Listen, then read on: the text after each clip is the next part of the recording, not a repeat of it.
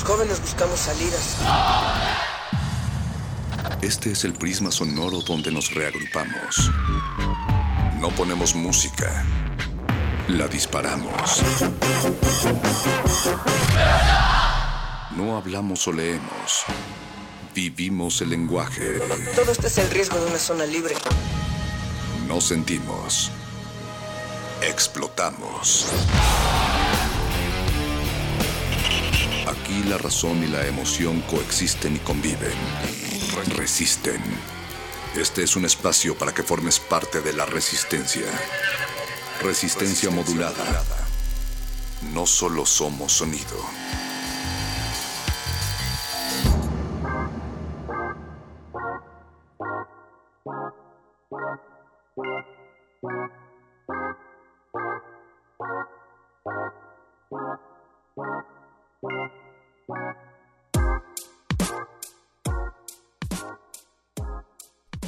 Damas y caballeros, niños que siguen despiertos en cuerpo de adulto a estas horas, Resistencia Modulada les da la bienvenida a este matrimonio diario entre la lengua y las orejas. Eh, no sé tú, Natalia Puma, perdón, Natalia Luna. También Natalia Puma, perro muchacho. Me gustan mucho las orejas, pero las de chocolate que vienen en las cajas de las galletitas. Y a mí las lengüitas de gato, que podrían interpretarse también en algún momento como lengüitas de perro, aunque no sean tan escamosas y que están en forma derretida. Y pues nos gustaría que ustedes también nos dijeran cuáles son sus orejas favoritas, queridas orejas.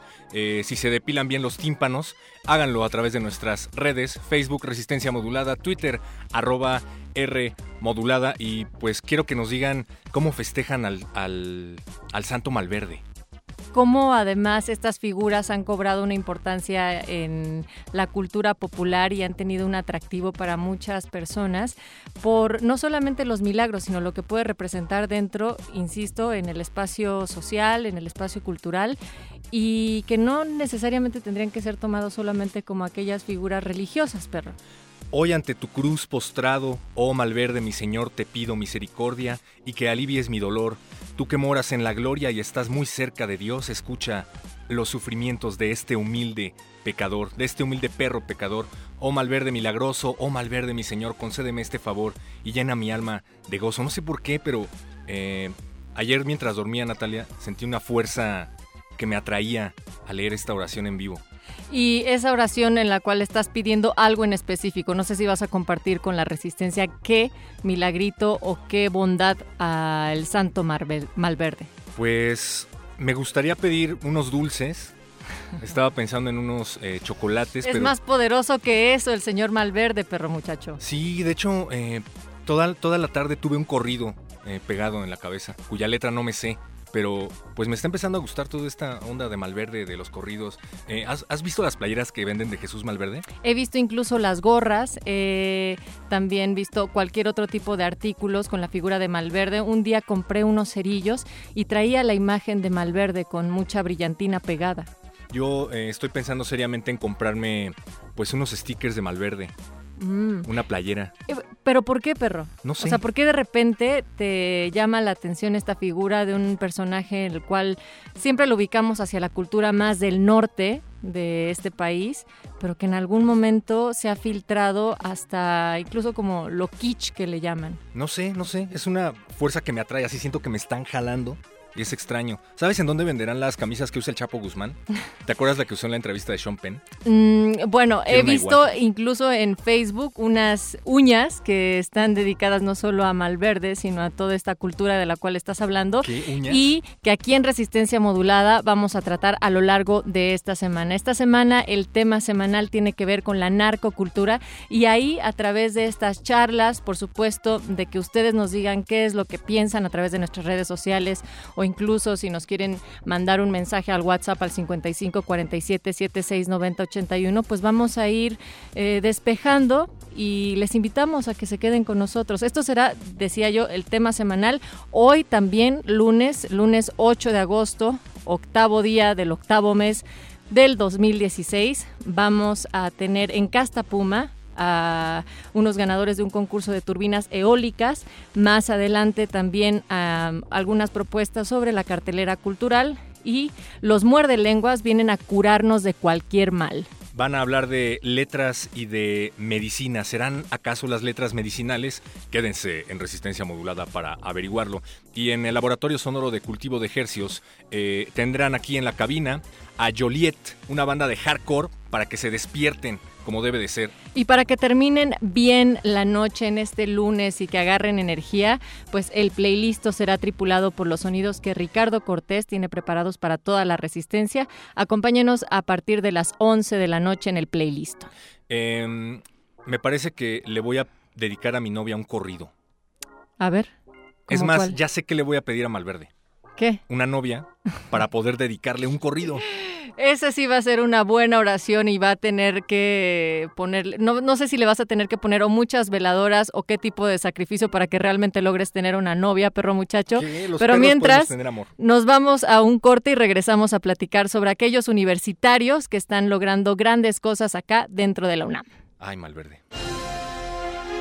Superpoderes inútiles. Número 3. Sacar katsu por la nariz.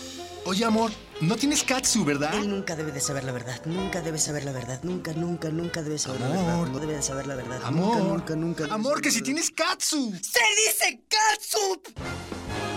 Superpoderes inútiles. Resistencia modulada. Los consideramos héroes anónimos, motivo de orgullo en el campus. Su esfuerzo no ha pasado desapercibido y consideramos que merece un justo reconocimiento.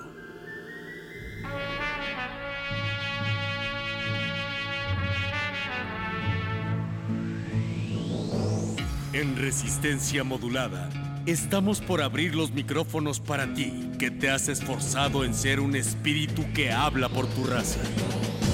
La casta puma.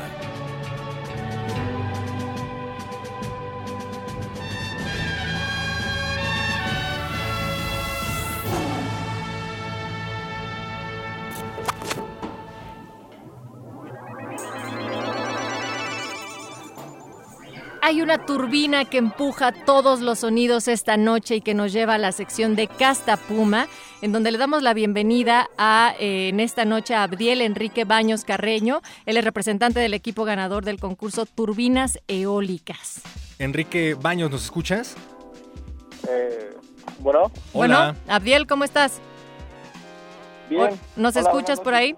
Oye, pues estabas teniendo una entrada gloriosa a este espacio porque lo que ustedes han hecho del ganar el concurso de turbinas eólicas lo amerita y queremos que nos cuentes y que le platiques también a la resistencia en qué consistió el concurso de turbinas eólicas que organiza la Sociedad de Energía y Medio Ambiente de la Facultad de Ingeniería de la UNAM.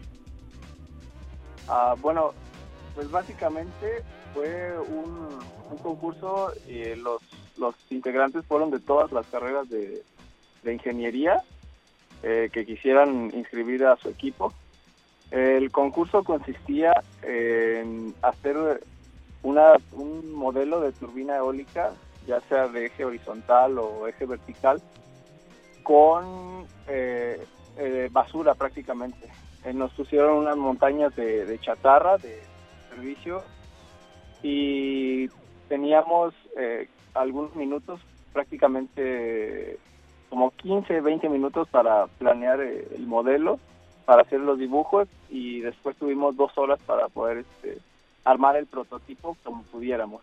Ok. Eh, se nos dijo que lleváramos pues nuestra propia caja de herramientas y algunas otras cosas que nos pudieran ser útiles y ahí también se nos proporcionaron pues algunos otros utensilios ya sea para hacer cortes, eh, soldar algunas piezas y cosas así. A ver, Abdiel, pero esto que nos estás platicando eh, nos sorprende acá al, perro y a mí porque es trabajar en contra del reloj, en contra del tiempo.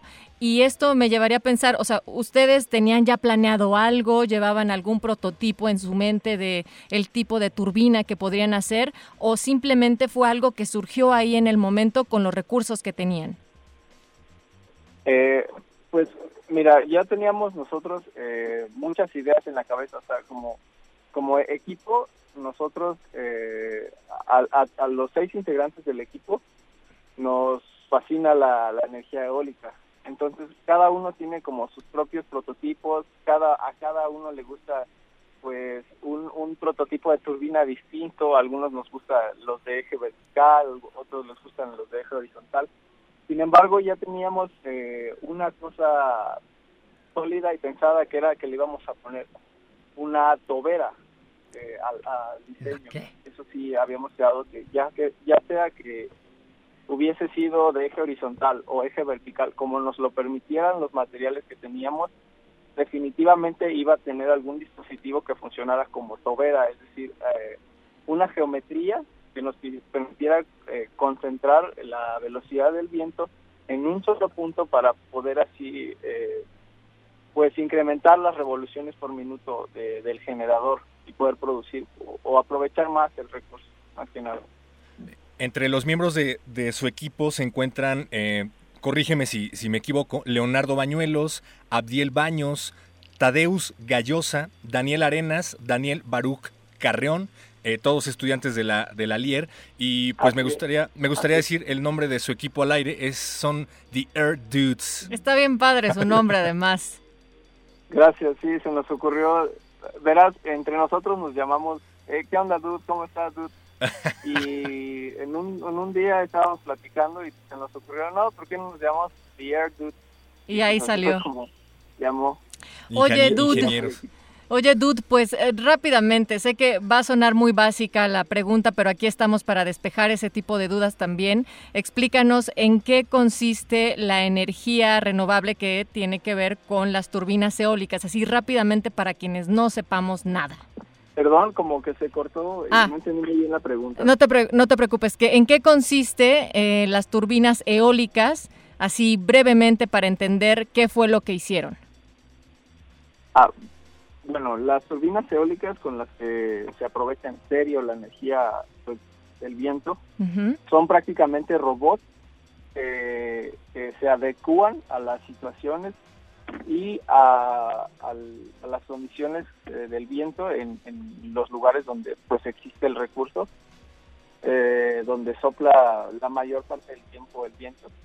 Y esta, estas máquinas eh, tienen diseños aerodinámicos que permiten hacer mover pues algunos elementos internos en las máquinas que finalmente llevan todo el movimiento a un generador eléctrico y pues tenemos energía alterna que es tratada y después inyectada a la red y ya pues, pues los usuarios, las personas lo pueden aprovechar eh, como, como de uso doméstico. Ok, o sea, esto básicamente es eh, para generar electricidad, digamos. ¿Perdón? ¿Esto es como para generar electricidad? Aquí es, o sea, generamos el, el, el fin el fin de esto es generar energía eléctrica a partir de transformar la energía del viento hasta que puedas tenerla como energía eléctrica en tu casa. Ahora, Abdiel, una de las cosas que nos importa acá en Casta Puma es eh, no solamente hablar de sus logros, pero cómo estos logros que ustedes están teniendo dentro de la UNAM y siendo estudiantes de la propia Universidad Nacional Autónoma de México, tiene un impacto positivo en alguna comunidad, para alguna eh, empresa, en fin, ¿qué van a hacer con lo que ustedes ganaron a partir de este concurso? Bien, eh, pues eh, eh, este diseño, este dispositivo que armamos con chatarra, no es el primero que hemos hecho a lo largo de nuestro pues, desarrollo profesional. Es como el tercero que, hacemos. La verdad, cada uno de los integrantes forma parte de un proyecto distinto. todos hemos construido este tipo de, prototipos desde hace ya un buen tiempo y nuestro objetivo, al menos al equipo al que yo pertenezco y en lo que me estoy enfocando, es tratar de hacer un dispositivo de, turbina eólica de baja potencia. Estoy hablando de, 500 a 1 kilowatt eh, para aprovechar el recurso eólico de bajas velocidades de viento. Estoy hablando más o menos de 5 a 10 metros sobre segundo y poderlos instalar en lugares donde, donde no tienen acceso a la red. Hay muchas zonas rurales donde se tiene, en el país, donde se tiene un buen recurso eólico y que pues no saldría tan barato llevar eh, todo el, sistema de, cableado de la red eléctrica, pero sí sería pues rentable, ya depende de, de, de, qué también hagamos nuestros dispositivos, pues rentable a cierto tiempo eh, poner este tipo de dispositivos para estas personas, estos eh, eh, este, este, este, que viven en este tipo de lugares, pues alejados de, la red. Y así como para darnos una idea, ¿qué lugares han pensado? ¿En dónde han pensado colocar estas turbinas eólicas? Eh, estamos pensando eh, en, probarlos en la Sierra de Guerrero.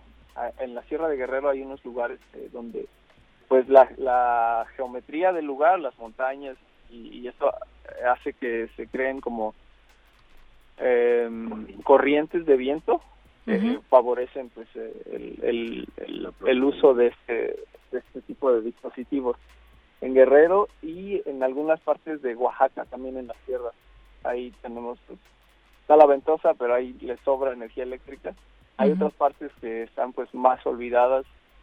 Eh, no recuerdo sus nombres en este momento. no te preocupes, pero seguramente habrá eh, muchas. Podemos, eh, estamos pensando en estos dos lugares, más que nada. Oye, eh, por aquí un pajarito siniestro me dice que fueron premiados con tres becas para tomar cursos de capacitación ofrecidos por Cleantech Challenge México, en donde van a abordar temas sobre mercadotecnia, patentes, inserción al mercado, negocios, innovación tecnológica. ¿Qué sigue para ustedes como equipo después de este premio? Eh, no, no, no te puedo escuchar muy bien, disculpa, no tengo mucha señal en este lugar.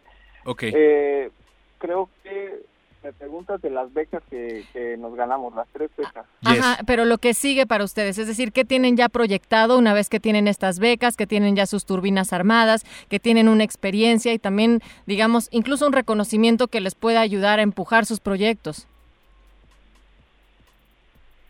¿Qué tenemos pensado? Sí, ¿qué sigue para ustedes? Ah, ah ya, ya, ya. Eh, el siguiente paso, bueno, el, creo que el, perfeccionar nuestros prototipos, eso nunca vamos a terminar de hacerlo, es una tarea sumamente compleja, es multidisciplinaria, entonces eh, ese, esos pasos creo que nunca se van a terminar de tratar de perfeccionarlo, tanto aerodinámica como mecánicamente, pero eh, sí tenemos un objetivo eh, todos los integrantes del equipo y es poder eh, hacer bien este tipo de prototipos que sean seguros, que podamos decirles eh, a las personas, ah, pueden instalarlo arriba del techo de sus casas, no se va a caer, va a durar 20 años y poderlo comercializar, eh, que sea un prototipo económico, accesible a, cualquier este, familia estándar, por así decirlo, y que la gente pues tenga este acercamiento a las energías renovables, que cada vez lo estamos viendo alrededor del mundo, sin embargo, pues no nos queremos quedar atrás, no queremos estancarnos como ha sucedido con las grandes máquinas. Ya ves que el, todas las máquinas eólicas que se están poniendo en Oaxaca, en Puebla, etcétera, pues son son máquinas que han sido compradas lamentablemente a, a países extranjeros que están adecuadas para las condiciones que se tienen en esos lugares y aquí pues no dan todo el desempeño que deberían, están sobreestimadas, se descomponen, etcétera. Entonces nuestro objetivo es poder hacer un prototipo de turbina eólica en este momento de pequeña escala y más adelante a gran escala que sirva para México y que sea de México. Muy bien, pues muchísimas gracias, Abdiel Baños, y sobre todo felicidades a todo tu equipo, a Leonardo, a Tadeus, a Daniel y eh, al otro Daniel, los Air Dudes, a todos ustedes, muchísimas gracias, porque sobre todo... Em, nuevamente regresamos a lo local, a pensar dentro de lo local y a actuar también dentro de esta escala, pero pensar globalmente, pensar que esto puede tener un impacto y el, también pensar en las energías de esta manera con jóvenes que están haciéndolo dentro de la UNAM, pues no solamente están moviendo algunas turbinas con el viento, sino también mueven el mundo a través de sus acciones. Muchísimas gracias por haber estado esta noche en Casta Puma y seguiremos al tanto del desarrollo de su proyecto. Pues muchas gracias a ustedes. ¿De qué? Muchas gracias por el espacio. Bien, no, pues a ustedes por estar acá. A ustedes por existir. Ese fue Abdiel Enrique Baños Carreño, representante del equipo ganador del concurso de turbinas eólicas de la licenciatura de Ingeniería en energías renovables. Yo quiero digerir toda esta información con algo de música. ¿Te parece bien, Natalia? Vámonos. El monstruo del son, los otros, Caju Funk, Tucán, Tacón. Resistencia modulada.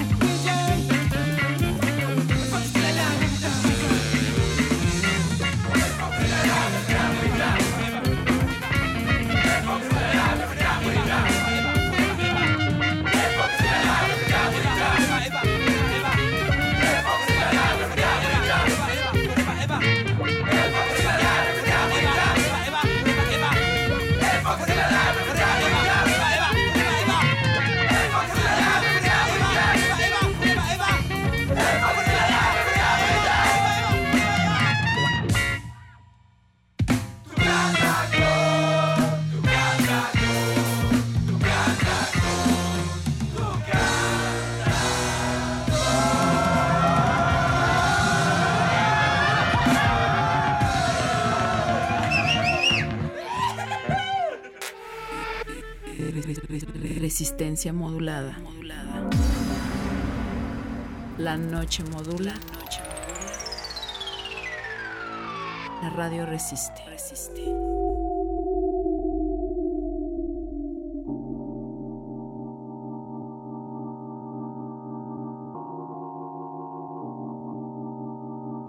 Eso que escucharon escuchamos fue El Monstruo Son los Otros. Se llama Kaiju Funk, Tu Canta Con, una banda originaria de la Ciudad de México con groups Ceniza de Volcán. Esta canción es parte de su disco Yo no soy el monstruo y fueron unos de los invitados al laboratorio sonoro de resistencia modulada cultivo de ejercios. Se quejaron de que Paco de Pablo y Apache o Raspi tenían las manos frías, pero se la pasaron bien. Oye Natalia, también eh, le quiero enviar saludos a Víctor Uribe nos manda saludos a través del WhatsApp. Dice que él se está encomendando a Malverde. Muchas gracias. Recuerden que nos pueden escribir eh, un mensaje o bien grabar una nota de voz al 55 47 76 90 81. Y también estamos en eh, Facebook como Resistencia Modulada, Twitter arroba R Modulada. Nos pueden también buscar en www.resistenciamodulada.com y también eh, enterarse de todas las actividades que suceden aquí en Radio UNAM a través de la página www www.radiounam.unam.mx. Y perro muchacho, hay una diversidad de opciones tanto para que se queden en casa o si nos están escuchando a través solamente de la radio o en internet porque hay un viaje por toda la música popular en resistencia modulada, además de lo que les ponemos aquí, de las bandas emergentes que hemos invitado. También les invitamos a que escuchen a Miocardio, es la génesis del sonido en el 96.1 de FM y se transmite todos los martes y los jueves a las 4 de la tarde. ¿Cómo? ¿Quieres decir que hay más hay más música. Hay más que solo las 9 de la noche en el 96.1 que es resistencia modulada. ¿Qué clase de resistencia modulada es este? También escuchen tiempo de análisis a través del alma mater del cuadrante, el 860 de amplitud modulada. Son reflexiones y entrevistas acerca de los acontecimientos más relevantes de la sociedad actual y desde luego una coproducción de la H, Facultad de Ciencias Políticas y Sociales de la UNAM, un espacio radiofónico en donde con tu voz construyes el debate. Sintonicen miércoles a las 8 de la noche en vivo en Radio UNAM. Justo porque es tu honorable facultad, pusimos esta recomendación, perro muchacho. Saludos a la Facultad de Polacas. Si pueden y quieren venir a darse una vuelta acá, Adolfo Prieto 133 en la colonia del Valle, pues los invitamos al cine. Dijimos que todo este mes, en agosto, el Cine Club Radio Cinema presenta el ciclo dedicado a Akira Kurosawa y el jueves que viene toca turno a la película Trono de Sangre de 1957. Esto será en la sala Julián Carrillo a las 6 de la tarde. Por supuesto, la entrada es gratuita y todos los jueves de agosto va a haber una película distinta que también pueden consultar ahí en la página. Dices que la primera va a ser de Akira Kurosawa. Sí, todo este mes va sobre Akira Kurosawa. Este jueves toca el turno a Trono de Sangre y también hay danza. La semana pasada los invitamos al teatro como parte del Festival Internacional de Danza Contemporánea de la Ciudad de México. Bueno, se va a estar presentando también El Principio de Incertidumbre, Padre Nuestro Nuestro, de Patricia Marín México y también otra obra de que se titula What Kind of Animal Is. De Tanz Company Gervasi de Austria, el objeto de observación del hombre es comúnmente vinculado con la búsqueda de similitudes entre el ser humano y los animales. Por eso, perro muchacho, tienes que ver esa obra de teatro acá también en la sala Julián Carrillo a las 8 de la noche, los martes. Esto será mañana, así es que tienen la invitación para que vengan a las 20 horas. La entrada es libre, por supuesto, acá en la sala Julián Carrillo. Y pues creo que ya va siendo hora de que escuchemos literatura y galletas con los muerde lenguas. Esta noche recuerden van a hablar acerca de literatura medicinal. Pero antes siempre las noticias tarde, pero siempre presentes y frescas.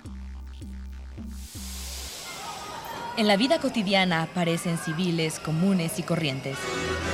Pero al entrar en la sala de cine, su juicio visual es inapelable, sus opiniones certeras y a la cabeza, su humor ácido como sus palomitas. Una proyección cinematográfica comentada en tus oídos. Ellos son retinas de retinas. La sala de cine auditiva de resistencia modulada. Martes, 21 a 30 horas. Por el 96.1 de FM. Radio UNAM. La nota nostra. Las primeras notas del día. En el último renglón de la noche. Un conejito llamado Ping Pong desmanteló una red de narcotráfico en el Perú, en la provincia de Guaguará. Según su dueña, Ping Pong se escapaba continuamente de una vivienda cercana y cuando volvía estaba mucho más juguetón, por lo que en una de las salidas decidió seguirle y lo encontró comiendo una planta rara. Las autoridades confirmaron que se trataba de un sembradío de marihuana y detuvieron a varias personas. El conejito fue felicitado en redes por Peña Nieto, quien ya le ofreció el puesto de Procurador General de la República Mexicana. Enhorabuena.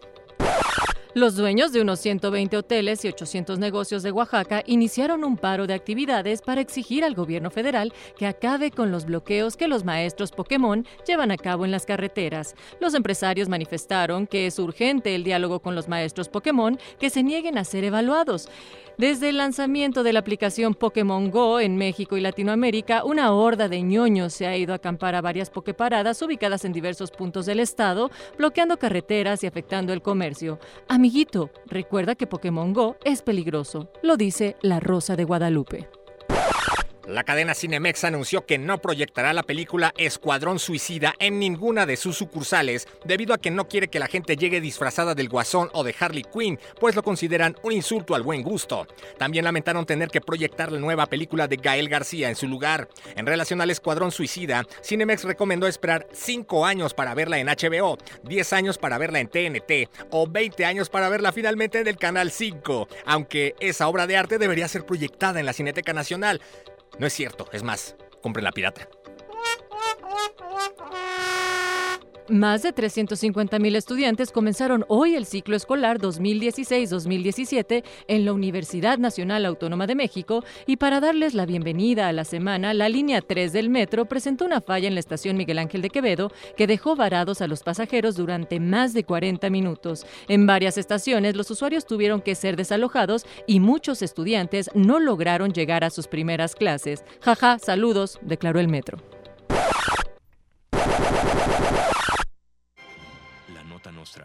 Se nos hizo tarde, pero seguro. Buenas noches. Resistencia.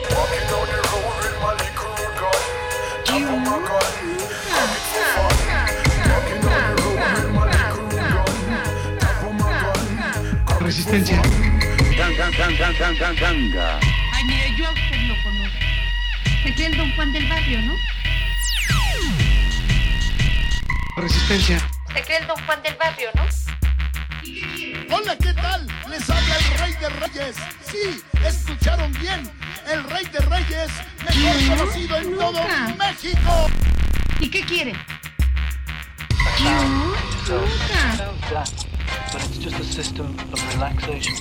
Mis pads me dicen la resistencia. Resistencia. Mis pads me dicen la resistencia. Resistencia. Resistencia. Resistencia. Resistencia. Resistencia. Pues mis pads me dicen la resistencia. Pues mis pads me dicen la resistencia. Mis pads me dicen la resistencia.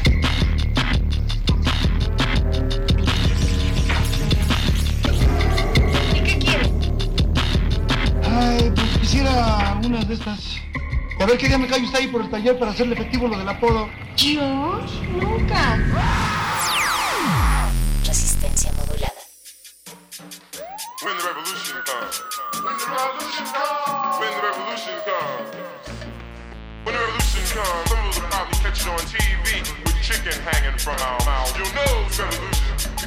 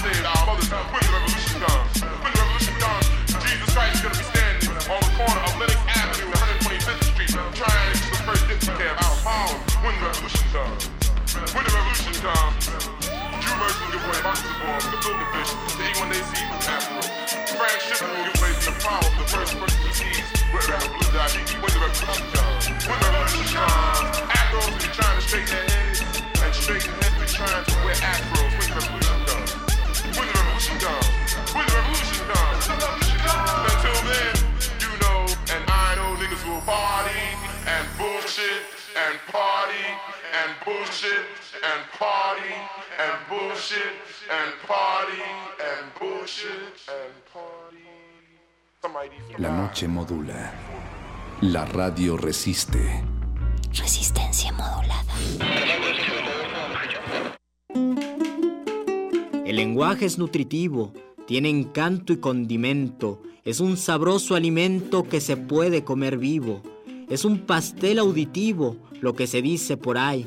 La metáfora es un pie, el símil un aderezo.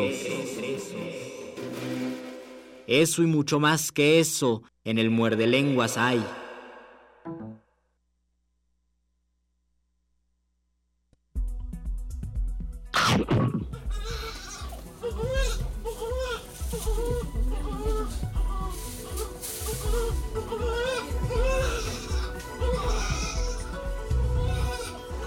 Hay gente que en su pensamiento acumula piedras, no duerme, despierta de mal humor, llega cansado, agotado, fastidiado.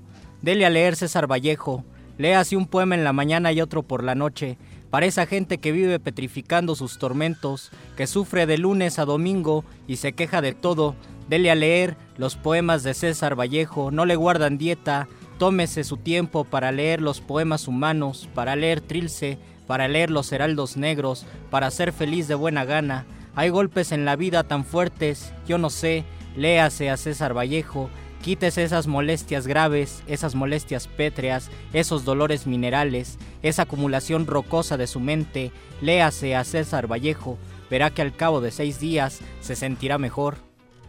Sepan cuantos esto hieren del remedio milagroso que le reacomoda el cuerpo, le curará males del pie, tobillo, pierna y torso. No puede dormir, Calderón de la Barca. Le falla la respiración, Molière. Tiene un exceso de vellosidad en las piernas, fallas con el sexo opuesto, Aristófanes, granos en la nariz de proporciones rinocerontéricas, Ionesco. Todos los males del mundo se deben y se curan cuando usted comience a aplicarse los fomentos de teatro. Le falta a usted ansiedad, le faltan preocupaciones, está necesitado de atención, alguna rencilla familiar inconclusa que haya devenido en un complejo interpersonal que le impida ser abierto y comprensivo con sus pretensiones emocionales. Un frasquito de Arthur Miller, de Ibsen, de Chekhov o Rascón Banda, antologías enteras en frascos de bálsamo de tablas, en pastillas de sketch o perfume performático. Acuda a él y solucione o genere todos sus conflictos. Tenemos las potentes cápsulas muerdelengosas como cada lunes y como cada miércoles y a los mejores pregoneros para, para que se sienta bien porque vamos a hablar de medicinas. Mario Conde. Luis Flores del Mal en la locución principal de este programa del 8 de agosto. Son 9 de la noche y estamos a 30 segundos de que falten 20 minutos para que den las 10 de la noche. Están escuchando Muerde Lenguas a través del 96.1 de FM. Literatura y galletas dentro de resistencia modulada. Literatura, galletas, medicina y teatro, porque el teatro es medicinal. Porque Conde. el teatro y también es literatura, no se te Ah, olvide. ¿también es literatura? Eh, A veces dicen. No, no es cierto. Hay, Claro toda que es hay toda una carrera que dice eso y por Ay, por años. cierto, saludos a todos los que entraron, a, no sé si a la SEP, pero a todos los que entraron a la UNAM. Sobre todo saludos a mi queridísima Facultad de Filosofía y Letras. Saludos a todos los que están entrando a teatro este primer día y que convencieron a sus familias de que no iba a ser para actuar en Televisa. Y que no se van a morir de hambre, créanme, quizás sí. no se van a morir de hambre. Y si sí, pues está bien. O sea, igual y no hay agua caliente, igual y no hay siempre para pagar Se la puede renta. vivir sin aguacate. Se puede vivir sin aguacate, aunque las leyendas digan lo contrario, pero se puede. Ustedes díganos qué remedios literarios eh, recomiendan para qué malestares. ¿Cómo es la medicina en la literatura? ¿Es medicinal leer? les ¿En qué hace, sentido? les hace bien, qué cosa les ha curado, les cura más allá del corazón, les cura los ojos, los oídos. Escríbanlo al Facebook Resistencia Modulada. Escríbanlo al Twitter, arroba Rmodulada. Y tenemos también un número en cabina que todavía no vamos a decir. ¿Por qué? Porque hoy es lunes, lunes de la entrelengua. Tenemos lunes de entre lengua y ya saben lo que es eso. Oye, ¿todavía lo apareces con tu varita mágica o ya llegan por su cuenta? Déjame, eh, hoy, hoy déjame ver de, a ver de qué clase de humor está la varita mágica. La entre lengua, señores. Y eh, Ahora tus actos son más como David Copperfield, más escandalosos. Aquí, pura gente fina. Personalidades con estilo entre los dientes. La entrelengua. ahí está, ves, ya, ya tenemos una manera de presentarlo tal cual. Y curiosamente esa voz se va a repetir. Esta noche tenemos en cabina a una parte Tenemos una voz muy querida en resistencia modulada en el punto R, ¿verdad? en el punto R y en cápsulas adicionales habrán escuchado la voz de Marisol Cordurier. Bienvenida Marisol. Hola, ¿cómo están? A Qué su, gusto. a su Bienvenida, izquierda. Marisol. Yo no te conocía este, más que de oídas, De voz, pues sí, esta soy de yo. voz, pero ¿Cómo ya de vista Ah. ya te conozco. De Sí, oídas. tu voz se parece a ti. Ay, A qué su- bueno. A su izquierda está Gina Botello. Bienvenida. Hola. Gina. Bienvenida. Que es directora de este montaje del cual todavía no decimos nombre. Y a la izquierda de Gina viene Abigail Espíndola. Bienvenida, Abigail. Hola, gracias. Vamos a hablar acerca de su montaje Lady Lazarus. Sí. Exactamente. Cuéntenos, eh, originalmente, ¿de qué trata Lady Lazarus?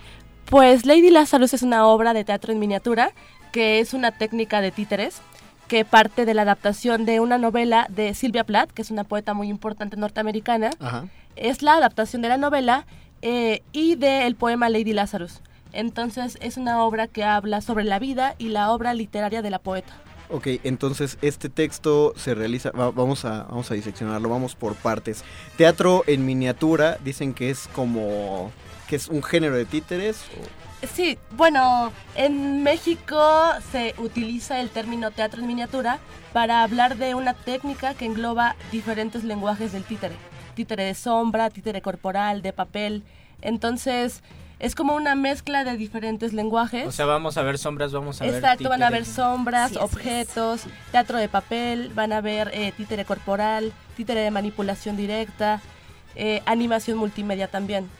Entonces nos servimos de diferentes lenguajes para llevar a escena el poema más importante de Silvia Plath, que es Lady Lazarus, y partes de la novela. ¿Y por qué decidieron contar eh, esta, este poema con este lenguaje escénico, con los títeres? Abigail. Bueno, nosotros llevamos cuatro años trabajando como compañía, ¿Qué compañía son? ¿Cómo se llama? Caracola Producciones. Caracola Producción. La Caracola ha hablado. Exacto. Y es su, y es su tirada platicar, eh, platicar, este, interpretar con teatro miniatura. Siempre ha sido así. Así es, nosotros tenemos ya, eh, este es nuestro quinto montaje de teatro en miniatura. Ajá. Y bueno, básicamente de lo que se trata es de adaptar eh, textos que no son dramáticos, como poesía, como cuentos, Claro. como novelas, Claro. eh, en esta técnica que tiene su origen en el siglo XVIII y empieza porque, bueno, el- no mucha gente tenía dinero para ir al teatro, no mucha gente tenía Dinero para hacerlo. dinero Sobre para todo. hacer muchas cosas.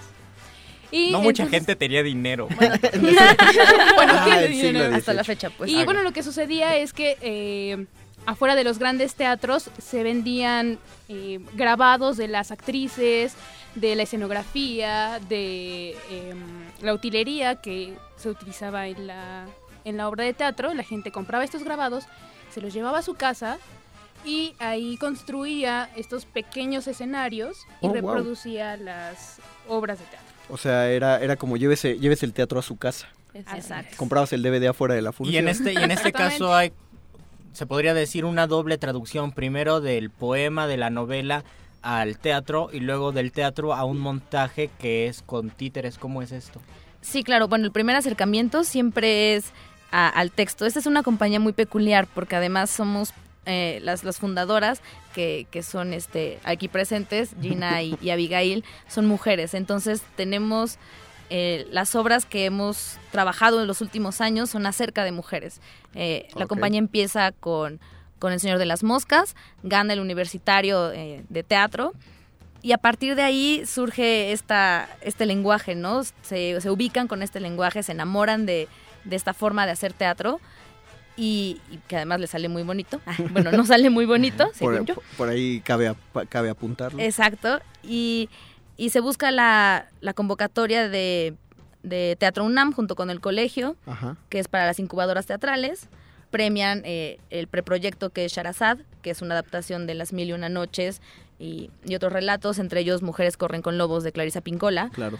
Eh, sale, sale seleccionada, la dramaturgia la hace Christian Courtois y, y es una obra que, que es como la primera que, que marca un parteaguas de la escuela de teatro al mundo profesional. O sea, se está hablando de la salida del Colegio de Literatura Dramática y Teatro hacia la vida real, hacia los teatros verdaderos y el público que ya está pagando por, por hacer una entrada. Y bueno, ya nos dijeron, eh, lo acaba de decir Marisol, que eh, toman textos eh, que tienen que ver con lo femenino.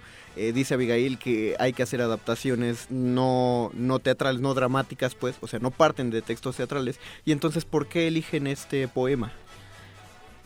Y, Bueno. y cómo, ¿Y cómo se gesta el texto, sobre sí, todo? claro. Eh, un poco la idea de, de agarrar textos narrativos y no dramáticos eh, responde a la necesidad del teatro en miniatura, Ujú. que de pronto nosotros no podemos escenificar diálogos, ¿no? Claro. Lo que realmente trabajamos son con narraciones. Hay poco diálogo, pero hay mucha narración porque la narración te permite generar imágenes más grandes y simbólicas y metafóricas Sí, sí. más que el diálogo que de pronto puede ser como mucho más dinámico, ¿no?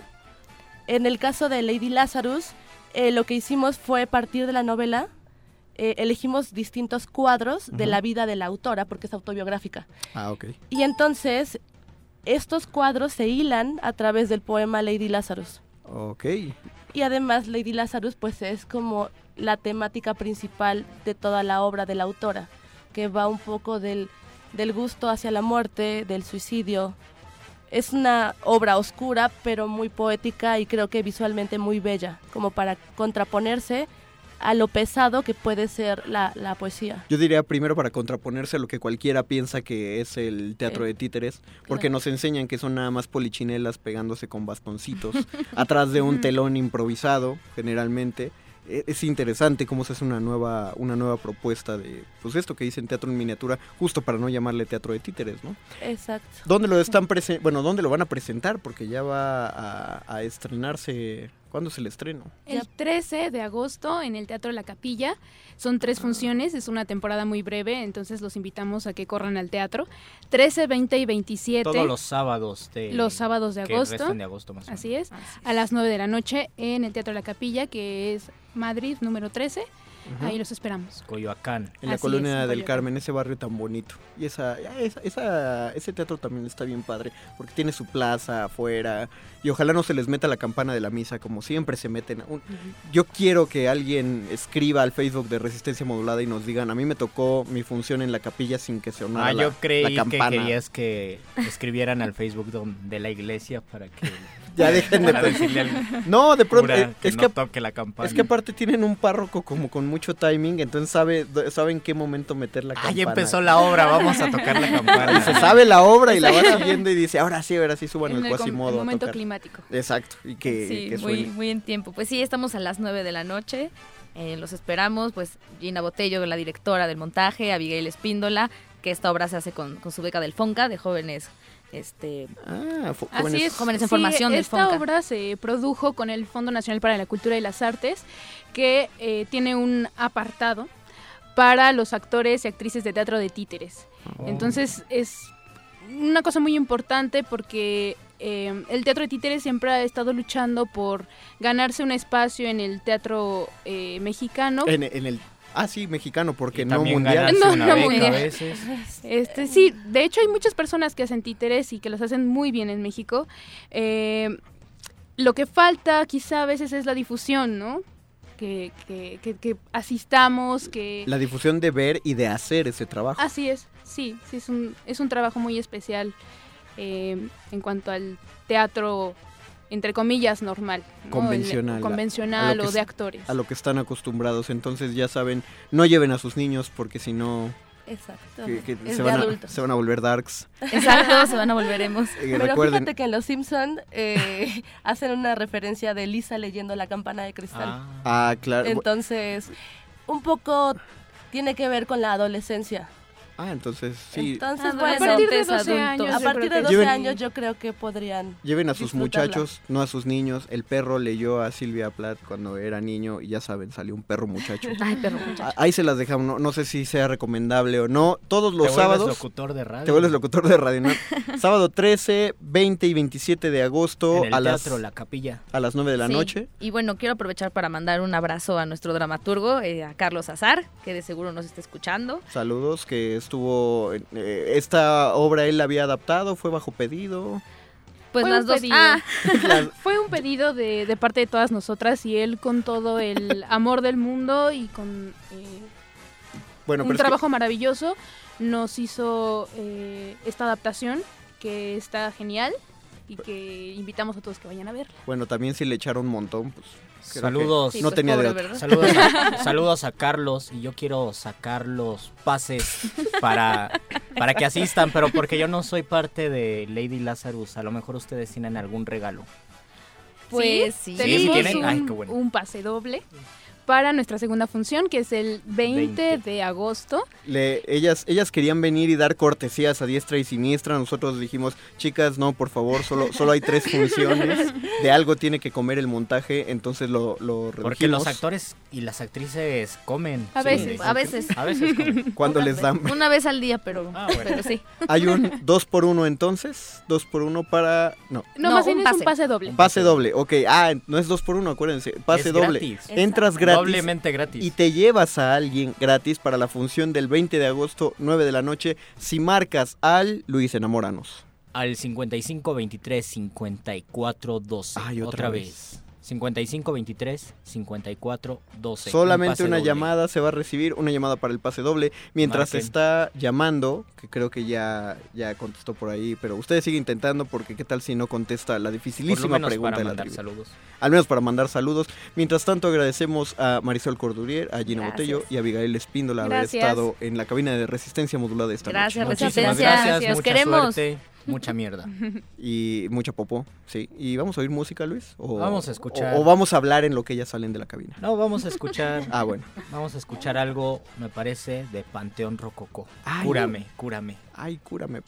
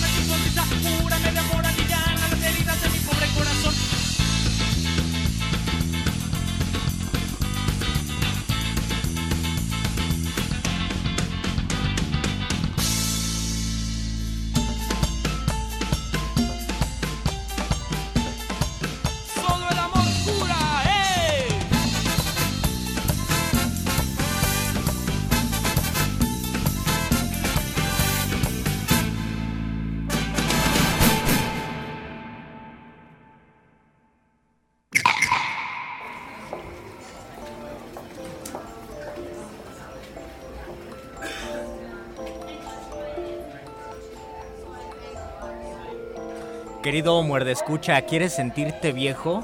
Cuando tú bailabas en el slam la de Cúrame, Cúrame de Panteón Rococó, eran bebés los que ahora están entrando a la universidad. Así ha pasado el tiempo. Sí, es cierto, de entre de ahí del 90. Ah, mira, ya acaba de nacer alguien que va a estar echando slam con algo, con lo que ahorita. Con sus hijos. Ya nadie echa slam ahorita con nada, ¿verdad? Solo de poesía. Saludos a Rojo Córdoba. Saludos, Rojo Córdoba, que ya va a ser su cumpleaños. Sus, ya va a llegar al tercer 30 piso. años. Llámame, Rojo, no me hablaste después de esa hermosa sesión de chocolate en la sala Julián De Carrillo. chocolate y beso. Estamos escuchando el Muerde Lenguas, literatura y galletas en resistencia modulada. Tuvimos un ligero problema con las comunicaciones, se, se cayó algo ahí, una, una computadora creo que se cayó. Ya saben, es- tenemos un perro muchacho ahí entre la cabina. Le faltaba paracet le faltaba paracetamol al teléfono, ya le pusimos su paracetamol, se, entonces se cayó el sistema igualito que la vez que entonces ganó ¿qué Calderón. creen? Tenemos un tenemos un pase doble. El pase doble todavía no se va, el pase doble todavía no se va. Llamen, Luis, repítele los teléfonos en cabina. ¿Quieres ganarte un pase doble para ver Lady Lazarus este sábado 20 de agosto? Marca al 5523 5412. 5523-5412 y todavía hay manera de eh, ganarse ese pase doble. Luisito Flores, ¿por qué medicinas, Luis? ¿Por ¿Tú- qué, tú por sí qué crees en el poder y por qué- medicinal? ¿Y por qué literatura?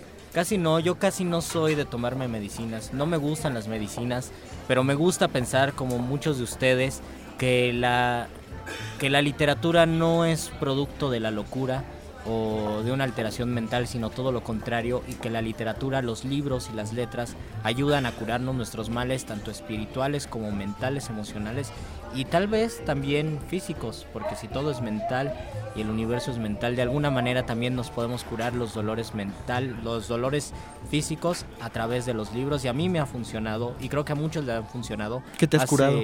Pues me he curado del corazón, por ejemplo. No sé Ah, si bueno, sí. metafóricamente o, o literalmente, pero sí he sentido calma. Y creo que muchos de ustedes también. Este 2016 cumple 70 años un gran poeta mexicano que se llama Francisco Hernández. Ojalá un día lo tengamos aquí. Ojalá algún día podamos Francisco tenerlo. Hernández hace un tiempo se hace un tiempo se tatuó en la mano este algo que decía poesía locura. Locura Ah. separado y con un guion me parece. Poesía locura. Entonces, creo que el- la literatura, la poesía tienen un carácter sanador. ¿Tú qué piensas, Mario Conde? Yo, yo no soy tan romántico así como de pensar de que la literatura todo lo puede y todo lo cura. Yo sí creo en el poder de las palabras, por ejemplo. También creo en el poder de los silencios. Creo que guardar silencio un rato, por ejemplo, nos da, eh, nos permite estar en contacto con nuestros Por ejemplo, a mí me pensamientos. duelen los hígados, como diría el Quijote. ¿Te duelen los hígados ahorita? Me Yo- duelen los hígados. O como al gatito que está en Facebook que lo, le dañaron el hígado hepático por ahí. Entonces, ¿A qué gatito que está en... hay un gatito al que le dañaron el hígado hepático, pero vamos a, vamos a guardar este silencio. Este silencio sanador. Silencio sanador. Mientras eh, esperamos sus comentarios en Facebook, Resistencia Y Modulada. en Twitter, arroba R modulada. Díganos, ¿los libros los han curado o qué libros recomiendan para curar? ¿Qué libros son medicinales? Escuchemos.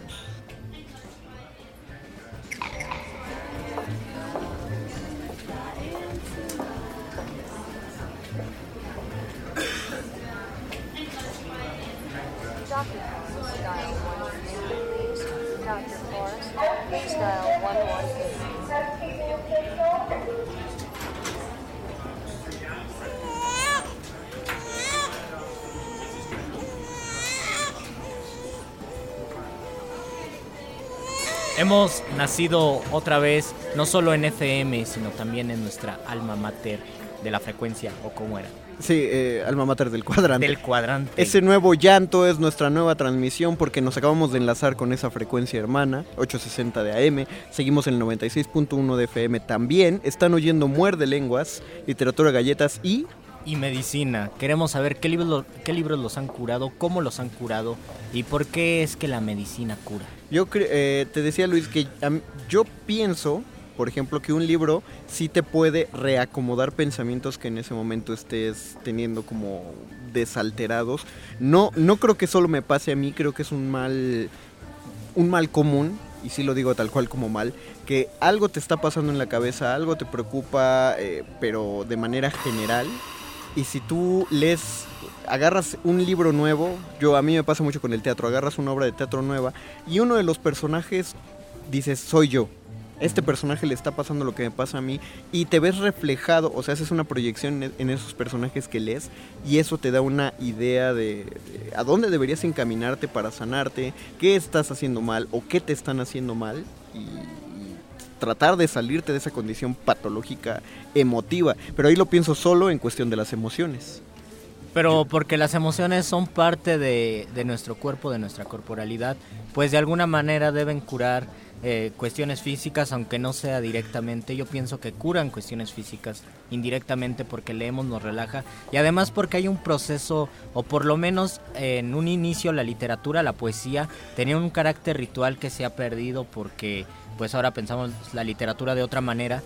Al principio la, la poesía ten- la poesía lírica tenía un carácter ritual, un carácter Sí. sanador y este y esta proyección de la poesía como como medicinal podía curar, incluso hay algunas oraciones que se emiten, quién sabe si sea verdad, se emiten para curar algo. Yo conocí a una persona de Morelos que cantaba, por ejemplo, cantaba la canción del estómago, cantaba la canción de los riñones, eran poemas o eran Ah, frecuencias, sí, sí, eran sí. eran versos que cuando los cantaba ella sabía que a través de esto podía sanar. Un- un- uno de nuestros eh, colaboradores de Radio UNAM, Omar Tercero, a quien le mandamos un caluroso saludo, él está tomando clases eh, de canto con otro gran amigo de Radio UNAM, que es Juan Pablo Villa. Uy.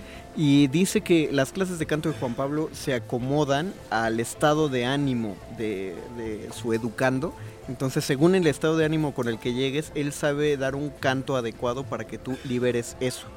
Que específicamente lo que te pasa te está eh, lo puedas sacar, pero eh, estamos de acuerdo que eso no es palabra en sí. Pero sí estoy de acuerdo contigo Pero en la puede, cuestión de la ajá, mente. puede ser palabra cantada porque en un momento la poesía, el poema y la canción eran una sola cosa y Sí. cuando eran una sola cosa, allí sí. Ahora quién sabe qué tanto pueda curar o a lo mejor hasta nos Mm. enferma leer algunos textos. que Mira, no nos gustan. si ustedes entran a www.radiounam.unam.mx www.radiounam.unam.mx que es la página de internet de Radio UNAM busquen en el apartado de fonoteca donde están guardados todos los toda la programación de Radio UNAM que lo pueden oír en podcast busquen la serie del Camino del Cangrejo Ah, está sí. eh, excepcionalmente producida por Oscar Peralta que le mandamos otro ¿Y quién- saludo ¿Quién, la escribe esa? Ah, hay un, un guionistita que se agarraron ahí de, de Radio Nam, o sea yo. Pero hay, hay un este hay un capítulo que se llama El Poder de la Mente, porque planificando ese, ese programa Oscar Peralta hablaba acerca de, bueno, entrevistamos a, entrevistaron él y Omar Tercero a muchos oncólogos y a muchos pacientes que sobrevivieron al cáncer. ¿Qué, qué es un oncólogo? Eh, pues un médico dedicado enteramente al cáncer Ay. en particular. Pero hay, dentro de la oncología, se, eh, se especializan en distintos tipos de cánceres. Y una cosa que notábamos mucho de todos ellos es que todos hablaban de una cuestión mental. Por ejemplo, eh, lo- los oncólogos, los que tratan a los pacientes de cáncer, cuando los pacientes les dicen que están probando un método alternativo, que están yendo con un sanador espiritual, etcétera, los médicos no se lo prohíben. La mayoría de esos médicos no creen en esos remedios, pero tampoco creen que el método le haga mal al paciente Oh. y por el contrario le dan el beneficio de la duda y creen que la fuerza de voluntad que les da sí los puede ayudar en el tratamiento. Entonces, ese episodio que se llama El Poder de la Mente es, es muy interesante porque habla específicamente no solo de cómo una buena actitud ayudó a los pacientes de cáncer a sobrevivir, sino de cómo los mismos pensamientos probablemente, según lo dicen los mismos pacientes, los enfermaron. Los pensamientos se enferman. Primero, Sí. aquí es importante O sea, y aquí raro. entra la literatura porque los pensamientos son lenguaje y los, los pensamientos es una manera de transformar el lenguaje tal como la literatura es otra manera de transformar el lenguaje. Dicen que cuando nosotros tenemos pensamientos que pueden ser negativos, esos pensamientos crean en nuestros neuros, neurotransmisores una descarga distinta que no se necesita en ese momento. Por ejemplo, cuando uno se preocupa, está, está intentando decirle a su cerebro que hay una situación de peligro, Ajá. cuando en realidad la situación de peligro no existe más que en nuestra mente. Pero el cerebro capta que es una situación del peligro, de peligro, entonces el cerebro segrega sustancias para cubrir ese peligro inexistente, pero cuando saca esas sustancias, pues porque no hay ningún peligro, Claro. Empiezan los problemas que sí son físicos. Pero, es eh, decir, a partir del pensamiento o conforme pensamos es como actuamos, como vivimos y como nos enfermamos. Es tal cual como funciona eh, la ansiedad. O sea, un ataque de ansiedad te da por una noticia de la que te enteraste, algo que estás, no sé si exagerando o no, pero te da un ataque de ansiedad que eh, se forma de ideas, de palabras y te causa un malestar físico. O sea, sí te, sí te lo imbuye. Y en esto que decías, también escuché a los mismos oncólogos hablar acerca de los neurosupresores. O sea, que sí era también como un desequilibrio químico que iba que causaba las enfermedades. Pero yo lo entiendo, por ejemplo, el maestro Martínez Monroy, al que le mandamos otro saludo. Saludos a nuestro querido maestro. Él me inició en esta cuestión de la somatización y él decía cosas como, por ejemplo, si uno está ronco eh, o uno tiene tos, eso es un problema de enojo, ¿no? Es la, es la emoción. Hay un diccionario emocional de enfermedades. Sí, sí lo hay. Hay unos mejores que otros, la verdad hay unos que sí, que sí suenan Pero muy por ejemplo, piraditos. muchos saben que el estrés causa dolor de estómago. ¿no? El, el estrés, y ahí habría que desglosarlo, el estrés te causa casi todo. Pero yo entendería eso, ya que oigo hablar de que una emoción puede causar algo tan... Tan grave como el cáncer. Tan grave y tan firme como el cáncer. Yo creo que es momento para, para acercarnos al cierre de este programa. Es momento de consultar una verdadera autoridad al respecto, Luis Flores. Al doctor Arqueles. Saludemos al doctor. Yo Arqueles. quería hablar de los horóscopos, pero ya es muy tarde. Ya llega el doctor Arqueles y si me escucha puede. No, yo también me enojaría, pero... ¿Ah, sí? El miércoles. Habrá un muerde lenguas de horóscopos. Ahí está el llamado al doctor. Qué bonito cuerno. Hora de despejar sacaste. las dudas, de destruir la ignorancia. Es la hora de la iluminación con el doctor Arqueles. 9 de la noche y 9 minutos. No, 10 de la noche y 9 minutos. Y es el momento en el que se apersona en esta cabina de Radio Nam el doctor Arqueles.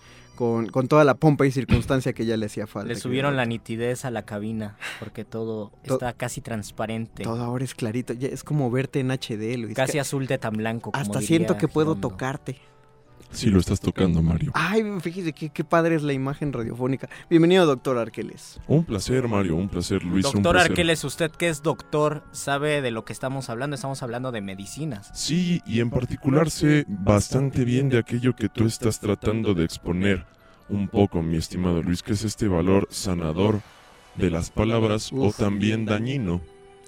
Claro. Por lo, ¿Saben? por lo tanto, puede enfermar un libro. Así como nos puede sanar, nos puede enfermar un libro. ¿no? Sí, sí, definitivamente. Y esto se explica de manera muy sencilla en un diálogo de Platón Ajá. con el ejemplo de pensar el lenguaje como un fármaco. Oh. ¿Ustedes saben qué significa fármaco en griego? No. Bueno, significa medicina, pero a la vez significa veneno, Ah. pero a la vez significa sustancia psicoactiva o droga. Oh, entonces todo eso era uno solo para los Y griegos. todo eso es el lenguaje, según Platón, interpretado por Jacques Derrida. Ok. ¿Por es qué? droga, es medicina y es. Y es. ¿Qué otra cosa? Veneno, Luis. Ouch. Entonces, la farmacia de Platón, como se llama el famoso texto de Jacques Derrida, Ajá. plantea esta problemática del lenguaje como estas tres cosas. Entonces sí puede ser sanador porque cuando nos acercamos a él nos ofrece consuelo, nos ofrece posibilidades, nos ofrece mundos distintos, pero también puede ser algo que nos dañe. Las palabras, tanto escritas como habladas, pueden volverse un veneno y el detalle se encuentra, como pasa con los medicamentos en la antigua Grecia, en que nosotros consumamos o no determinada sustancia En que un nos haga daño ajá. por consumirla en exceso. Nada más, eh, o, o incluso entendámoslo así, eh, ¿qué, qué, qué significa maldición? O sea, decir mal, de- desear el mal mediante la palabra. En la Edad Y ese Media... mal se materializa. Sí, o sea, en la Edad Media una maldición ocurría no, justamente porque alguien te deseaba ese mal. Decía, te va a ir mal, se te van a morir los caballos, se te va a agriar la leche. Por se cierto, te va a día agriar que la me leche. dijiste, al- mañana te vas a caer, casi me caigo, conde, así que ten cuidado con tus Ah, palabras. pero, pero ahí entra el, el otro asunto. Pero también lo que está diciendo Luis tan claro como el agua. Ten cuidado con tus palabras. Si las usas en exceso van a ser tu propio veneno o van a ser veneno para otros. Hay que tener mesura para usar las palabras. Pero también hay que tener mesura para recibirlas. Definitivamente. Porque eh, lo comentaba el mismo maestro Martínez Monroy, no basta que alguien te maldiga, sino que tú necesitas tener un complejo de víctima para asumir la maldición. Por eso casi me caigo al agua porque casi tengo ese complejo de víctima, pero me salvé. Querías darme la razón, Sí, pero luego te arrepentiste. Sí, exacto. Déjame dar nada más un comentario de nuestro compañero. eh, felicitamos a Jorge Mendoza Roldán, que se ganó el pase doble para Lady Lazarus. Y nos dice el quinto Beatle de este cuarteto de tres locutores, Eduardo Nájera. Saludos, Lalito. El libro que más me ha curado es Lolita. Oh. Ah, caray. No, pues está, está bueno. ¿Qué libro recomendarían para curar a un mujeriego empedernido? ¿Con Borges. Qué, ¿Con qué cura? ¿Con Borges, en- definitivamente. ¿Pero Borges cuál era- libro? Borges no es un libro. Borges era virgen, para empezar. Pues que lea sé. Newton. Eh, los cuentos de Borges, el Aleph, eh, los artificios de Borges y el libro de arena, en un momento donde tú no aceptas tu condición humana, tu condición de finitud, de mortalidad, tienes que leer a Borges y te vas a dar cuenta que es dichoso ser humano y es dichoso eh, tener un principio y tener un término. ¿Usted qué libro recomendaría para curar el mujerieguismo, Doc? De Lalo Nájera. Vaya, para curar el, el mujerierismo está, está difícil, Mario, definitivamente. Yo, yo recomendaría El burlador de Sevilla. Yo recomendaría uno para exacerbarlo. Ah, güey, pues también. Porque así diario se de un ya, seductor. ya que está, ya que está hablando de eso, de que la medicina puede venir del mismo mal. Precisamente, entonces recomendemos el diario de un seductor de Kierkegaard. Un libro que explica, bajo los ojos de un burgués del siglo XIX, cómo conquistar a una bella dama mediante ciertas estrategias muy específicas. Yo te recomiendo Lalo Nájera, El burlador de Sevilla, porque te habla, eh, contrario a todos los demás Don Juanes, donde Don Juan es bien padre y le va bien chido, y en algunos hasta el purgatorio se va. Ay, esos románticos. En El burlador de Sevilla, sí, eh, prácticamente la clamidia te manda al infierno. No lo dice así Tirso de Molina, pero así lo Pero podemos sabes que te va a ir mal. Que te va a ir mal y te va a jalar al infierno. Ya, para cerrar este muerde lenguas, porque yo veo que ya le causamos cierto malestar a Betoques, ya tiene... ¿Qué le recomiendas leer a Betoques para ese ardor Le de ojitos recomiendo leer paracetamol. No, ya en Le serio. recomiendo, le recomiendo leer poesía a un poeta mexicano maravilloso y ustedes lo conocen tanto como yo, Amado Nervo. Tiene unos versos que dicen eh, que es lo contrario a la medicina. A muchos años que busco el yermo, a muchos años que vivo triste, a muchos años que estoy enfermo y es por el libro que tú escribiste. Y es un poema que se lo dedica a un, a un filósofo exis- existencialista. Eh, lo lee y, y él se enferma, entonces los libros también pueden enfermar, hay que tener cuidado. Obviamente. ¿Pero eso es para Betoques o para todo el mundo? Lean a Amado Nervo, yo creo que para todo el mundo. Yo, yo voy a mi recomendación literaria de esta noche, ya que yo recomendé teatro. Lean La muerte del viajante de Arthur Miller. Eh, te va a revolver completamente. El problema con ese libro es que primero te enferma profundamente. A mí me dio fiebre cuando estaba terminando La muerte del viajante. ¿De verdad te dio fiebre? Sí, porque aparte es una obra que, que tiene tanta, una acción dramática tan trepidante, tan enérgica emocionalmente, que no te deja soltarla, entonces sí te la lees de corrido.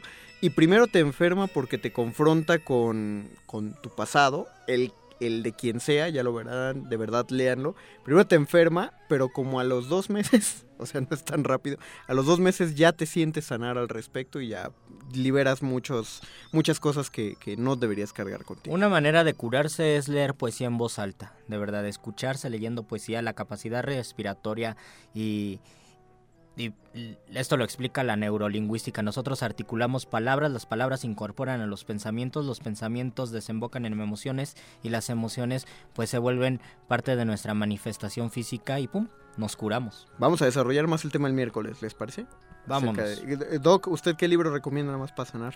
El texto que ya, que ya mencioné, la famosa farmacia de Platón de Jacques de Derrida, Sí. un texto que explica cómo el lenguaje puede o no ser un veneno, o una medicina, o una droga incluso. eso fue todo en el Muerde Lenguas de este miércoles 8 de agosto. De este lunes 8 de agosto. Ah, sí, cierto, no es miércoles. Yo Pero me- yo vamos a escucharnos el miércoles. ves, pero saludamos a Don Agus, que ya me regañó porque dije miércoles. Perdón, Don Agus. Don Agus, lunes. muchísimas gracias. Gracias, perro muchacho. Gracias, Beto, que es en la producción. gra- Gracias al Miau por estarse picando los ojos ahí mientras nos veía. Se despide desde este lado del micrófono el Mago Conde. Luis Flores del Mal. Y el doctor Arqueles dejándolos con Dear Doctor de los Rolling Stones.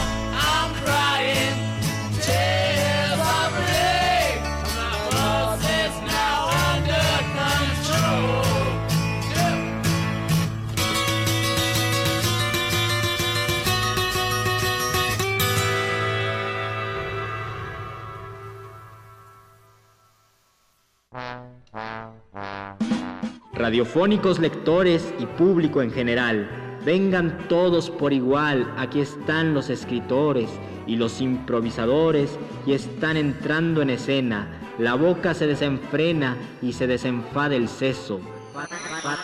Eso y mucho más que eso en el muerde lengua suena. Código amarillo.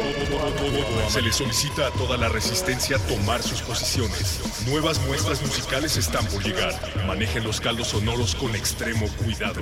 Si tenemos suerte, un nuevo virus podría nacer. Inicien descontaminación para entrar al laboratorio de cultivo de ejercicios.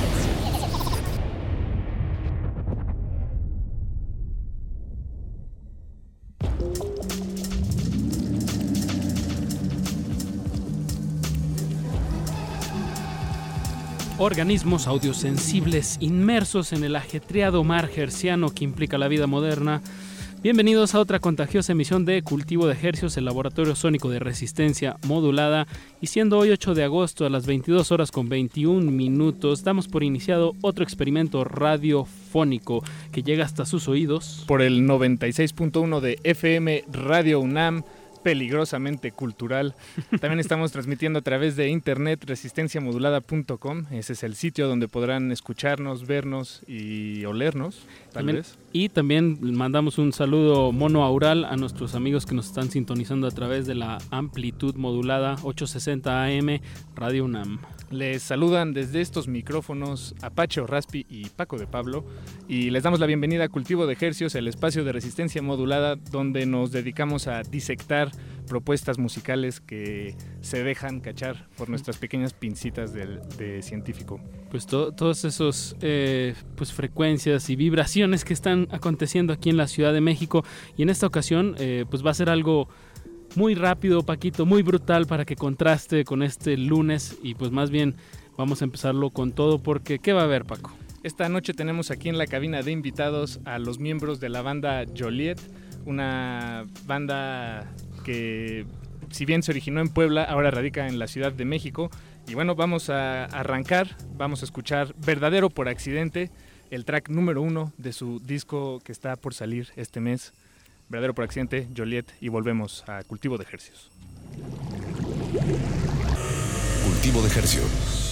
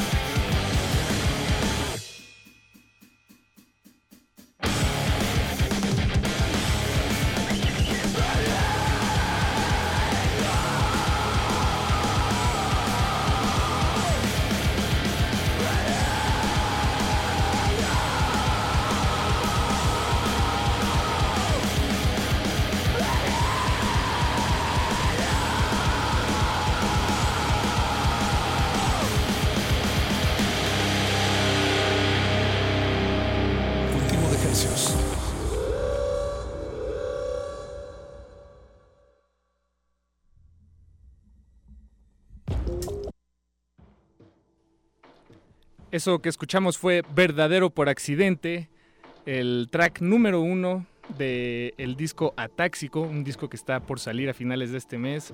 La banda es Joliet, son nuestros invitados de esta noche y ya los desinfectamos con, con un, con Una un jabonzote y y una, una aspersor a presión porque Está muy- está muy rápido y muy muy furioso y más que nada también porque el video eh, da, da muestras de, de un, de un sujeto en su computadora pues que no, no, no es muy higiénico que digamos ni en sus búsquedas de internet ni, en sus en, maneras. ni en su higiene personal se lo recomendamos muchísimo si están escuchándonos desde la comodidad de su computadora Busquen Verdadero por Accidente, no hay falla. Y bueno, le damos la bienvenida a Juan Pablo, eh, guitarrista, y a Gabriel, baterista. Bienvenidos. el, el 50% de Joliet ¿cómo Hola. están chicos? Hola, muy bien. Bien, pues, eh, es- después de lo, lo que escuchamos, el tema que escuchamos, muchachos, eh, los, los veo un poco nerviosos, así es que les traje este papel em- de, de burbujas para que las truenen y se relajen mientras, mientras hacemos aquí la entrevista. No lo hagan muy cerca del micrófono, por favor. Pero ahí está bien, ahí se, se pueden relajar y bueno, aquí los consentimos, muchachos. Pues platíquenlos a, Sí a los. ¿verdad? Claro.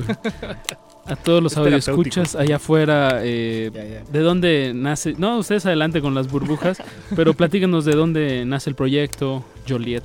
Eh, Joliet eh, se origina en la ciudad de Puebla en el año 2011. Este y bueno, la banda originalmente estaba conformada por los dos miembros que no están. Yo y, teníamos otro baterista y pues bueno, después de estar un par de años ahí dándole en la escena local poblana, eh, decidimos eh, buscar nuevos aires y nos mudamos a la Ciudad de México. Es cuando entra Gabriel en la batería. Eso fue 2013 y pues prácticamente desde el 2013 hasta, hasta hoy pues hemos estado eh, tocando mucho, estando de tour constantemente la mayor parte del año y pues creo que poco a poco va dando frutos como todo ese trabajo que hemos estado eh, realizando. ¿Se, se mudaron al DF por, por la banda? Sí, Fue una sí, sí, decisión que tomaron como banda. Sí, sí, sí, la verdad, en ese punto pues decidimos ya como, ahora sí que hacerlo 100%, o sea, darle 100% de tiempo a la banda. eh, y, pues sí, fue como, pues fueron varias cosas que se sumaron. eh, era que entró Gabriel en la batería, que él era de aquí, estábamos por grabar un nuevo disco.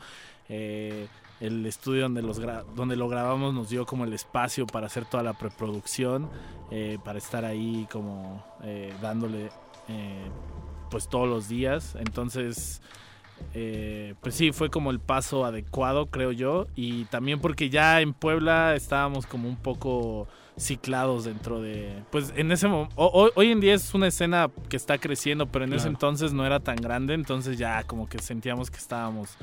Allá eh, son los Sex Sex Sex. Sí, sí, son. buena banda. Sí, sí, sí. Eh, sí, últimamente han salido buenas eh, bandas ahí. El Toro también está haciendo bastante ruido. Eh, pero bueno, en ese entonces ya nos sentíamos como un poco ciclados dentro de, dentro de la escena local. Y pues sí, necesitábamos como nuevos aires y, como la posibilidad de hacer más cosas. Y creo que pues la Ciudad de México, por la cercanía de la ciudad, fue como la, la opción viable. Ya, claro. Y, al llegar aquí, con, con quiénes se hicieron amigos, digamos, con qué otras bandas o la, la denominada escena, ¿no? Este, Su escena, exacto. Su escena, su escena de ustedes. pues, pues, pues pasó algo peculiar porque en ese entonces en, en- en- en Puebla como que estábamos mucho en la escena metalcore eh, con bandas como Everyone Likes Caitlyn, eh, eh, Lack of Remorse, Here Comes the Kraken, como ese tipo de bandas, porque era, era lo que en ese tiempo era esa escena estaba muy fuerte. eh, en Puebla. O sea, era como bandas que iban constantemente a Puebla, hacían mucho ruido. Y nos mudamos aquí, ahora sí que nuestro panorama se abrió enormemente, ¿no? O sea, ya, no te- ya tenías escenas de punk, de rock, eh, de hardcore, o sea, se nos abrió inmensamente y pues bueno, conocimos muchas bandas con las que hicimos como buen click. Y en ese entonces eh, llegamos a una escena que era la, la de los grises. eh, Ah, el claro. colectivo Sí, este, sí, sí. donde... Con Anapura, el- Claro, ajá. Y, y- y encontramos como bandas que musicalmente a todos nos, nos llamaba la atención, ¿no? Porque era, son proyectos muy interesantes y que tienen propuestas increíbles. Entonces, para, para nosotros fue como refrescante también en el sentido de, de, de que nos abrió el panorama. Ok, hay, hay gente haciendo cosas diferentes en México y pues hay que sumarnos, ¿no? Hay que tratar de involucrarnos en lo mismo y pues igual como musicalmente eh, fue como un reto, ¿no? Para todos nosotros el, ok, vamos a hacer algo nuevo, por así decirlo. Claro, además creo que, eh, por, por ejemplo, la música que ustedes tocan es un es un manjar, por así decirlo. Bueno, es muy atractivo para alguien que, que toca un instrumento, ¿no? Para un músico, porque está esta cuestión De la rapidez. técnica, está esta cuestión de empujar los límites de- del sonido, de la brutalidad en, en el sonido, pues. Y, y creo que eso para, para un músico, para un baterista, para un guitarrista, pues siempre es este muy jugoso, ¿no? Muy Mm. atractivo. Sí, Por ejemplo, gracias, ustedes, si, si, si tuviéramos que hacer una receta para, para conseguir esa brutalidad en el sonido, ¿a ustedes qué se les ocurre que, que debería de haber? Brutalidad. Se- ¿O se les da Es, es- raro porque hay veces que yo no lo considero como tal brutal. Ok. No sé, ese... ese Ok, Y al mismo tiempo lo, lo escucho y digo, "Sí, creo que sí está brutal. pero pero me gusta me gusta más eh, decirle como estridente. Ok. ¿No? Bien, es, es, sí. es, Al- caótico. Es caótico, sí. Y, y- y- y si tuviéramos que como dar la receta de, de la música de Joliet, de entrada es procurar no tener compases eh, cuadrados, na- cero, cero compases en cuatro cuartos. Estirarlo lo más que Estirarlos pueda. o acortarlos, no sé, o, o dividir cuatro cuartos entre 15 Sí, sí, sí. y después contar hasta 7 y luego es horrible. Y, es horrible, te lo digo porque hubo un punto, bueno, es horrible y ahora es adictivo. Hubo un punto cuando yo entré a la banda, de hecho las primeras canciones que, que empezamos a componer, una de ellas es Todos Odian, la primera canción que aparece en, en nuestro disco Principia. Ujú. Bueno, es la primera, es la el segundo track pues es la primera canción como tal. Eh, llegamos al estudio a componerla y, y Vaca, el, el vocalista Fernando, guitarrista también y que casi casi compone todo, empezó a tocar la canción, la tocó completa el solo y le dije, ok, otra vez desde el principio. Tocó, no sé, en ese momento no sabía cuántas partes eran. Y le dije, no, espérate, para. Y era, ahí paró. Otra vez, espérate. Hasta ahí déjalo y yo voy a ver qué voy a meterle ahí. Me acuerdo perfecto. Y tú Tenemos un rellenabas. pizarrón y, es- y escribimos las partes como para ir viendo dónde íbamos en la canción. Eran más de veintitantas partes. Para mí en ese momento. Claro, porque además- sí. Y, sí, y- yo, yo dije, ¿cómo le voy a hacer para, para componer con estos vatos que están loquísimos? Y una de, de las canciones que, que- que estábamos tocando en ese momento, cuando salimos de tour, de los primeros tours que hicimos, eh, tenía cuentas que parecían números telefónicos en algún punto. Y me acuerdo que las, lo tenía que apuntar en mi tarola porque si no, no, Sí, no no- iba a encontrar cómo. Es- Claro, claro. Digo, y, Y- tú como baterista lo puedes describir muy bien, pero eso también va un poco de la mano de lo que le llaman como math rock, ¿no? O sí, sea, sí, sí, sí. Rock de- de hecho, matemático. o sea, yo como que me empecé a, a darme cuenta que era el math rock como tal. Y justamente primera hablando mano. ahorita de, de, de Dillinger Escape Plan. Ah, claro, que que podría sí. ser una, digamos, una influencia. Sí, ¿no? no, De- de- definitivamente lo es. de Dillinger definitivamente lo es. Plan. Y, y, y no creo que The Dillinger sea igual una banda brutal, sino que es algo igual caótico, ¿no? Sí, Es- tienes razón. Creo que brutal es un adjetivo demasiado cargado de, de- no sé, algo que tal vez es negativo y lo caótico no. Sí, es, No, es no raro, sí, es raro eso. Pero, pero ahora me pasa que cuando tocamos algo en cuatro cuartos les digo, ah, está medio aburrido, ¿no? y si lo Es- cambiamos.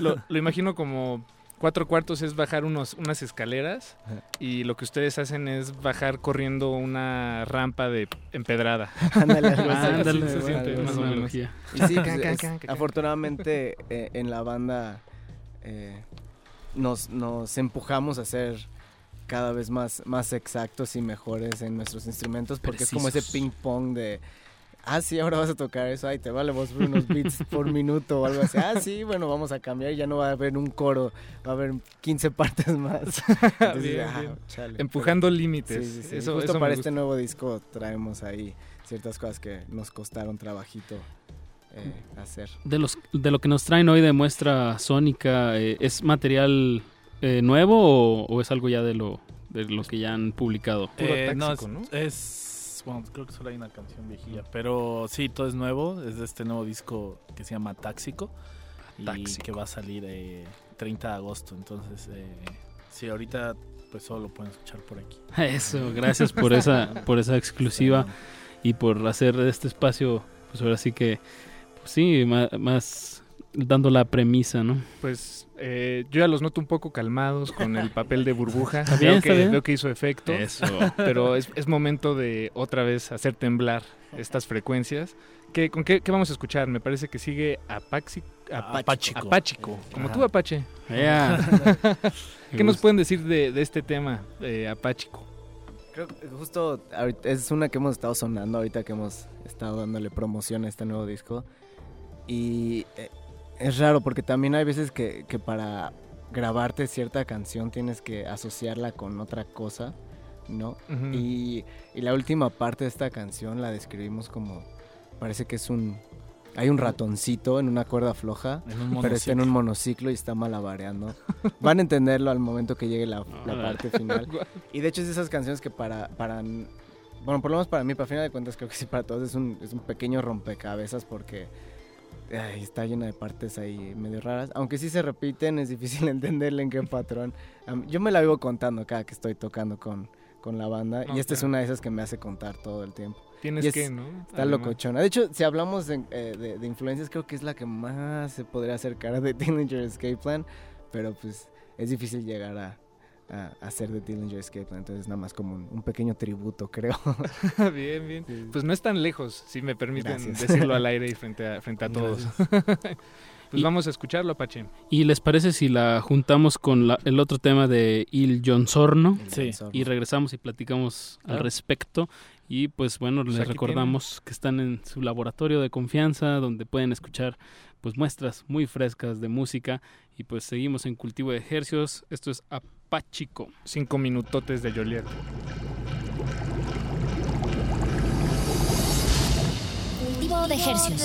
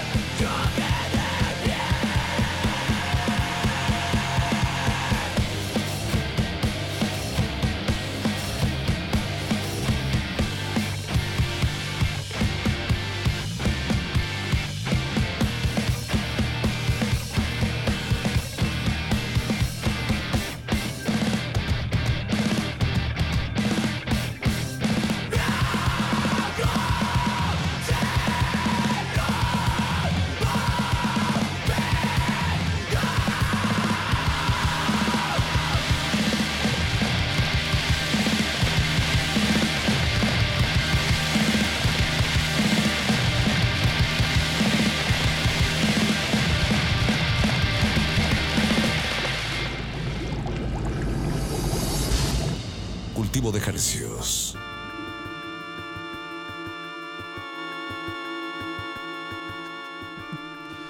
Escuchamos Il Sorno, eh, tema del siguiente disco que está por publicar la banda Joliet, nuestros esa no, invitados de esta esa- noche. esa ya fue. ¿Ese ya fue? Sí. bien, ah, perdón, pensé que, esa era las- parte de lo nuevo. Apáchico, la anterior fue la que sí es nueva. Ah, bien, bien, bien. Pero, perdonen, fe de, fe de ratas radiofónica, fe de ratas que están balanceándose en una cuerda. Y sí, Sí. sí, ubiqué el momento en Sí, el que sí. parece. que pues estará eh, pues lanzando este 30 de agosto en CD, en cassette, en vinilo y que también está en preventa exclusiva en Kichink. Y pues, eh, ¿cuántos temas va a tener este nuevo material de Atáxico? Eh, es un. Pues se podría decir que es como un EP largo o un full length corto. Tiene siete rolas. ¿Cuántos pero, minutos son en? Eh, dura poquito más de media hora. Ah, entonces ya, ya, Ajá, ya exacto, es long ya- play. Sí. Exactamente, Bien, pero bueno. tiene siete tracks. Que luego, luego la gente ve pocos tracks y luego, luego lo encasilla como, ah, es un EP. Es un EP, Pero, sí, sí, pero por duración ya entra en el formato de full length. Eso. Y chicos, pues, eh, pues ya hemos estado hablando un poco sobre sus influencias, de, de la rapidez, de lo, de lo matemático, de lo técnico. eh, pero pues también eh, lo importante y, la difusión de este programa es de que ustedes nos platiquen pues dónde van a tocar también y que, y que nos- pues, les den esa promoción para toda la gente que nos está escuchando, eh, sobre todo en, en, las, en los lugares donde van a hacer sus fechas. eh, de hecho, aquí les mandan saludos de Morelia. eh, cuéntenos dónde van a andar tocando. Eh, pues de hecho por con el pretexto de este la salida de este disco vamos a hacer una pequeña gira de un par de semanas eh, este mes de agosto con vamos a estar acompañados por No Somos Marineros que son aquí de la Ciudad de México y por Frameworks una banda bien chida de Gainesville Florida Eh, muy muy recomendable en vivo y vamos a estar el 19 de agosto en San Luis Potosí en la Harley Davidson. El 20 de agosto en Monterrey, en Nodriza. El 21 de agosto en Querétaro, en el Basement. El 25 en Morelia, en el Yeudi 27. El 26 en Guadalajara, en el Palíndromo. El 27 en Puebla, en la Mezcalería Coyoacán. Y la última fecha es aquí en la Ciudad de México, en el Foro Bizarro. Eh, Con- ¿Siempre es ¿Qué con esas es ese, tres bandas? Es el Sí, 28. es domingo 28 aquí en la Ciudad de México. Y sí, todas estas fechas eh, son con No Somos Marineros y con Frameworks. Y en, en al- en las demás, bueno, en todas hay como bandas locales o, o otras bandas. En, en la fecha de aquí de la Ciudad de México es eh, también nos va a acompañar Corporeal, que es una banda de Tampico, que está muy, muy buena. Eh, y pues sí, es un show para todas las edades, eh, medio tempranero, empieza a las 3 de la tarde. Eh, entonces, eh, pues sí, Pero es están todos invitados. Sí, es domingo y así ya se van temprano. a su No, y con siete fechas que ya van a estar haciendo fuera, yo creo que este es- pues ustedes tres no somos marineros, Framework y Joliet van a llegar muy calientitos a esa presentación del nos vale. 28 en el Foro Bizarro que está en la calle de Yucatán Exacto. número 10. 10, ajá, sí. Ahí en la colonia Roma Condesa Norte. o Rosa. Es Es Roma Roma, Norte, Roma, sí. ¿va? Oye, yo, eh, yo me quedo con una duda. Eh, Frameworks, esta banda de, de Florida, dices. ¿Cómo dieron con una banda de Florida y, y, eh, se arma un tour? Como al parecer Eh, damos con todas las bandas que llegamos tureando. Internet y Tal tocando cual. fuera, ¿verdad? Sí, sí, sí. No Creo que solo hay una que sí, o sea, no que no valga la pena mencionar a varias bandas que nos han contactado por internet, pero hay una que se lleva el primer lugar que es Saga Saga. Es Ah, una banda tienen de- un split con tenemos un split sí. con ellos, son, son una banda de, de Israel, de Tel Aviv. Órale. Y ellos nos contactaron a través de un mensaje de Facebook. Sí. Larga historia, pero bueno, terminamos también yendo el, el año pasado en, en medio de, nuestro, de nuestra gira por Europa. Nos tomamos como una semana para ir a hacer tres fechas a, a-. Israel. Hicimos Jerusalén, Haifa y Tel Aviv. Y sí, es de esas cosas que nunca esperarías que pasara, Sí. pero a final de cuentas todo esto es a través de estar, de estar constantemente tureando. Al igual que Frameworks, van dos años seguidos que vamos al, Al Fest. al- se llama The Fest, es un, es un, pues, un pequeño festival, es en, durante un fin de semana en Gainesville, en Florida, de donde son Eh, Frameworks. originarios Frameworks. Y el año pasado nos quedamos en casa de Corey, el, el- uno de los guitarristas de, de la banda, y pues nos hicimos muy amigos, fuera de que nos gustó. Desde antes nos gustaba mucho la banda. De hecho, los conocimos en un South by South by Southwest Southwest, en ajá. el 2014, sí. Ajá. Ah, Sí, ahí toca- tocaron Sí, ustedes. es que Sí, sí, pues sí. vienen bandas de todo, de todo Estados Unidos y ahí conocimos a, a Frameworks. No lo- no nos hicimos amigos tal cual, pero a partir Pero desde de- ahí como que los seguimos, los seguimos. Ajá, Y de hecho también son, son conocidos de, de No Somos Marineros, por lo mismo, por estar como moviéndonos por ahí. Claro, y sí, sí. así conocemos muchísimas bandas. Pues además, qué locura que un día llega un mensaje de Facebook y al par de días estás en Tel Aviv. Ya sé, Sí, así, estuvo- así- estuvo así loquísimo. pasó. Esta vez así lo abrimos y, y ya venía en español. Como, ah, me gusta mucho la banda, ¿verdad? Nos escuchamos aquí en Israel. Y ya fue como, ¿qué? Así, Sí, sí, alguien sí. nos escucha en Israel. Y sí, un año después estábamos en Israel. Pero todo aquí también apunta a lo que hace una banda saludable, ¿no? El estarse moviendo, el estar tocando en vivo y perfeccionando su acto. Y, y eso es lo que, digo, ya la herramienta después del internet viene a, a conectar, pero en realidad lo que, lo que mantiene la, la flama viva y lo que te da esas posibilidades, pues es estar tocando, ¿no? Definitivamente. Bueno, por lo menos, eh, por lo mismo que, que llevamos tanto tiempo fuera, bueno, no tanto tiempo fuera, sino que nos la vivimos mucho tiempo fuera y conocemos tantas bandas, sí te vas dando cuenta que cada banda es un mundo, o sea, cada banda funciona de una u otra manera. Y a lo que nosotros eh, nos ha funcionado definitivamente es no parar, seguir tocando y pues sí, tratar de tocar en todas las esquinas del mundo. Y echar giras. ¿Qué, ¿Cuál ha sido la gira más larga que se han, que se han aventado? Eh, Pues yo creo que fue una que hicimos a finales del 2015. 14. 14, 14, sí. sí. Eh, fue ahí un, un proyecto bastante ambicioso que queríamos ir a todo México y pues por cuestiones de ruta pudimos sumar eh, California y todo el Midwest en Estados Unidos. Era en un periodo de cuatro meses aproximadamente y lo logramos y no. Sí. y todo iba muy bien, pero a la mitad tuvimos eh, problemas con nuestra van y bueno, una historia muy larga, muy entretenida. Eh, pero en resumen, pues nuestra van explotó. Nos quedamos sin van a la mitad del tour. Tuvimos que ¿Cómo, cancelar este Ya varias fechas. Ah, la van. Sí, Ya, yo, van, yo sí. entendí la, la banda. No, Ya. no, no, no. Ah, nuestro- ya, y te- nuestra tatuaje transporte. de la banda. Sí, sí, sí. Y, y, pues lo- logramos acabar el tour, entonces por eso sí, sí, pero hubo ahí como varios tropezones en cuanto a, a concretar todas las fechas, pero pues seguí- o sea, estuvimos cuatro meses fuera y, y bueno, y fuera de esa, eh, hace unas semanas regresamos de una gira por Europa. eh, en el cual estuvimos 64 días fuera y hicimos 53 shows. Eh, entonces esa estuvo increíble. Eh, no fue tan larga, pero estuvo igual de Pero pesada. condensada, ¿no? Sí. Además, me imagino el momento en el que llegas a casa, ¿no? Ya después de una gira así de la. No, ya las últimas dos semanas estábamos Sí, ya ya. en automático, nada más pensando en, en eso, en llegar a nuestra. Una semana más llevamos ahí. Comer, dormir, tocar. Sí, sí, sí, sí, sí, tal cual. Sí, sí, sí. Y aparte de, bueno, me llamó la atención de, de lo de lo de Tel Aviv que colaboraron con otra banda, y hicieron como un disco Un split, sí, split, split. Dos Es- canciones de ellas, dos, de dos- ellas, de ellos y nos, dos canciones nuestras. ¿Con quién man- más han hecho esto? Eh, lo hicimos con Life Con in Life, Vacuum, una banda de Canadá, que de hecho también vinieron acá eh, y nosotros fuimos allá a Canadá.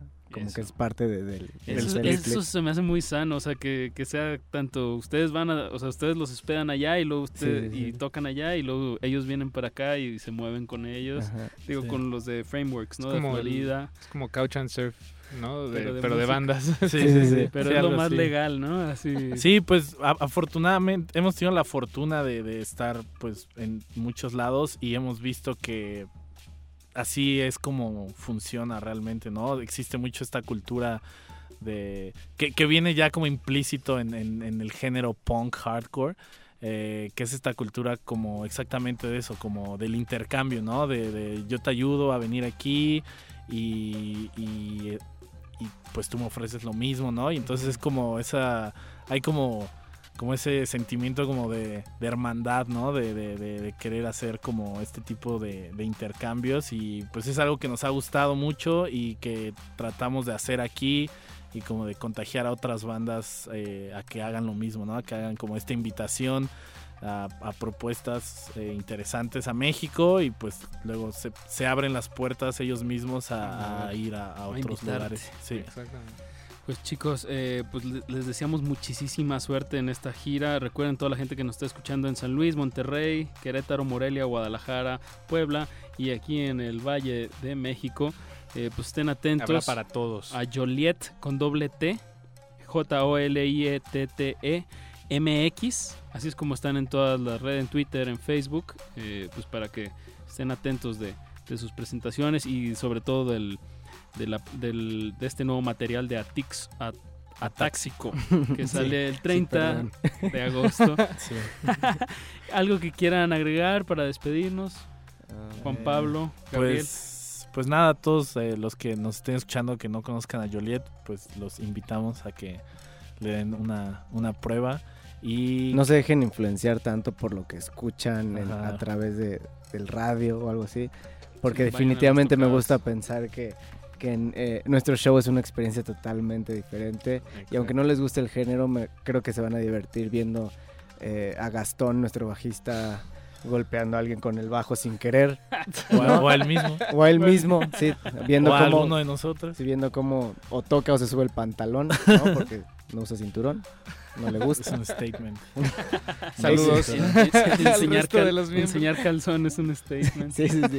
Lo podría patrocinar alguien así la costa. No, dice, la costa en lo que sea atrás, así Atrás, como. sí, sí. sí, sí, como de boxeador ahí. Sí, sí. Pero sí, sí, los invitamos a que vayan al show. Eh, todas las propuestas que van a estar ahí están increíbles. Y pues sí, es algo que no escuchas todos los días en la radio eh, y ni en otro tipo de, de eventos más populares, por así decirlo. Eh, entonces Esto los no lo invitamos tiene- a, a que vayan, escuchen a sus bandas locales eh, y, a la- y a las bandas que vienen de fuera. eh, y se van a llevar una gran, gran experiencia. Pues muchas felicidades, digo, aparte de, de su, no lo dudo, buen en vivo que deben de tener, también tienen muy buen material, digo, sonoramente está muy bien grabado y los videos que, que, que he visto aquí en ¿eh? el YouTube Sí. están muy interesantes también. Entonces muy, muy redondo el, el proyecto Joliet. Y pues muchísimas gracias por haber venido aquí a Cultivo No, de gracias a Ejercicios. ustedes por darnos el espacio. ¿Con qué, quién, qué quieren decirnos de esta canción con la que nos despedimos? Henry Coyote. ah, Eso me encanta, me encanta. Siempre le pido a, a Vaca que, que la presente, porque siempre la presenta de la misma manera, porque esa canción trata, es, es de alguna manera una imagen, no sé si metáfora, pero bueno, ustedes ya no le van a entender a la letra, por supuesto. bueno, creo que la, ent- la entiendan de, de- de entrada, pero se llama Henry Coyote y es y trata de, un perrito, un perrito eh, chihuahua que era de, La Puente, California, perrito del tío, Tío, del tío. tío de Jopo, o sea, es tío, tío, doblemente tío, X otra historia, eh, que lo mató un coyote lo, en, en California. se sí. lo cenó. Sí, Sí. después de que él ya está muy acostumbrado a estar saliendo a, a dar su paseo, se cuidaba de los coyotes. Lo se cuidó por años. Y ese día no se Pues cuidó. sí, es que, o sea, el- mi tío, tío siempre lo... Le, siempre le abría la puerta y siempre, todos los días, todas las mañanas le decía, cuídate de los coyotes. Y se cuidó. Hasta ese día. Pero hasta ese día, el día que se murió, ¿fue porque no se cuidó? ¿O- Exactamente. Ah, un día nos llegó un mail diciéndonos, Henry no se cuidó y lo agarró un coyote. Sí, y lo tuvieron que dormir. Ajá. Y bueno, eh, eh, fu- fuera de, o sea, es la, es la imagen que ya nosotros ahora podemos usar para hablar de muchas otras cosas, pero bueno, básicamente trata de eso. Y la gente, hay veces que cuando la presentamos se ríe y hay veces que, Que no, no. dice nada. Sí, y entonces, pues es raro, pero es divertido. Yo creo que yo me estoy riendo, pero En memoria no de sé qué hacer. exacto, exacto, exacto, se llamaba Henry, pobrecito. Pues escuchemos Para Henry, Henry. Coyote de la banda Joliet. Muchas gracias a Gabriel y a Juan Pablo, Gracias. guitarrista y baterista de esta banda de, ¿cómo le pondrías? Hardcore matemático, Paquito. Digo, no, no, no más por el, el afán de, de- de darle un Pues, género, sino... Sí, pues yo nada más por el afán de contestarte, te voy a decir que sí. Eso, Paquito. Bien, muchísimas gracias y pues vámonos con Henry Coyote y seguimos aquí en Resistencia Modulada.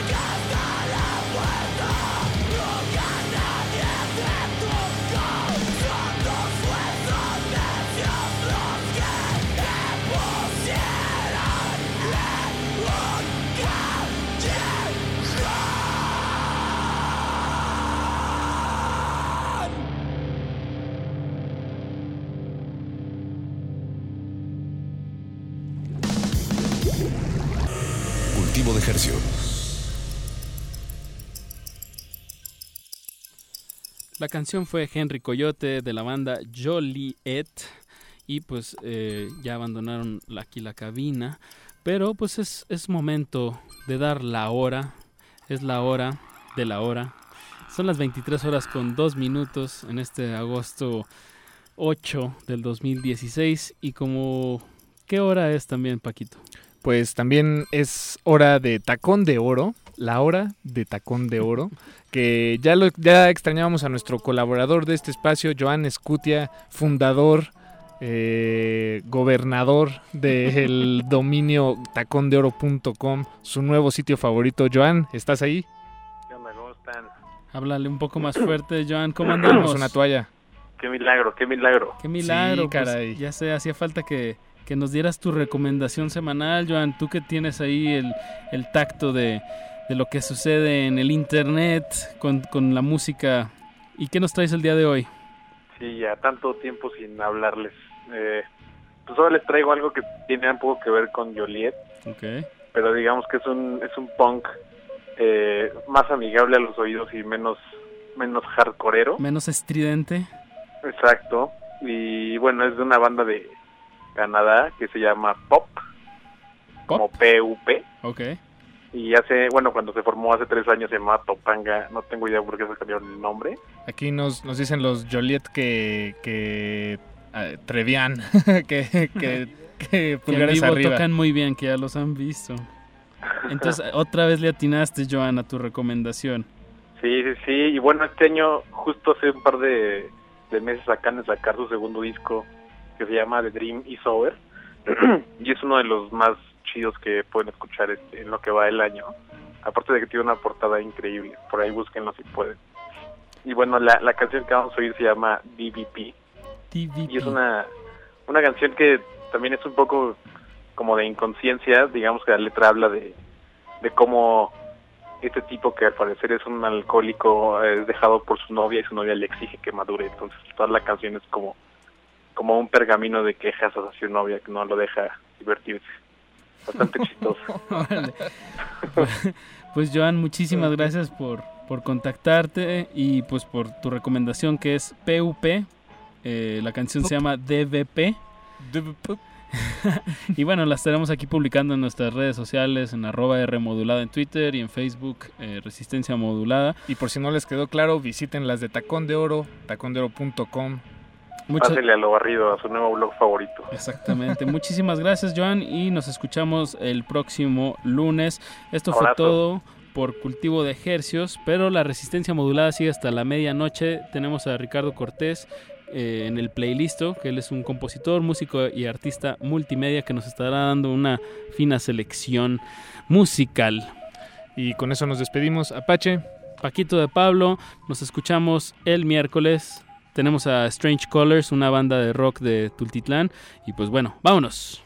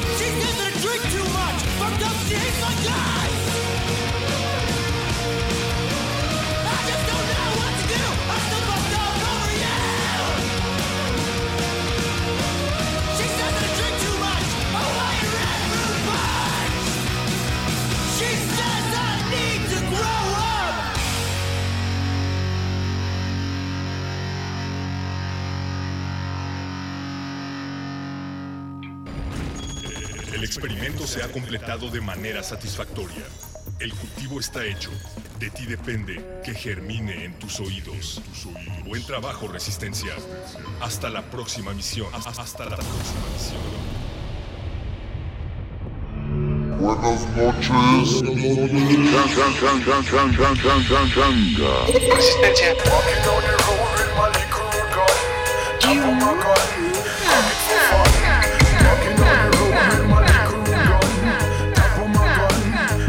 Resistencia. Ay, mire, yo a usted lo conozco. Se cree el don Juan del barrio, ¿no?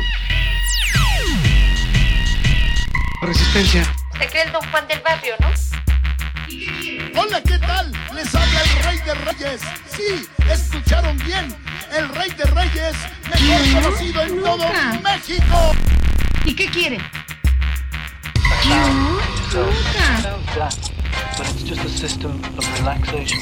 Mis pads me dicen la resistencia.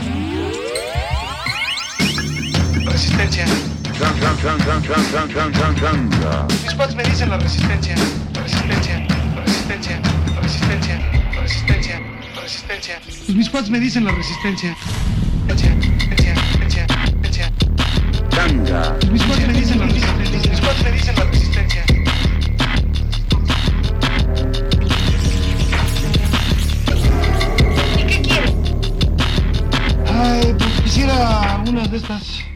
A ver qué día me cae usted ahí por el taller para hacerle efectivo lo del apodo. Yo nunca. Resistencia modulada. Playlisto. ¿Qué música llevas en el bolsillo?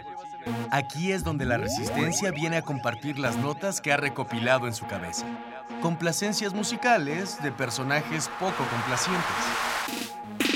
Estás en Estás en Estás en Estás en el Playlisto.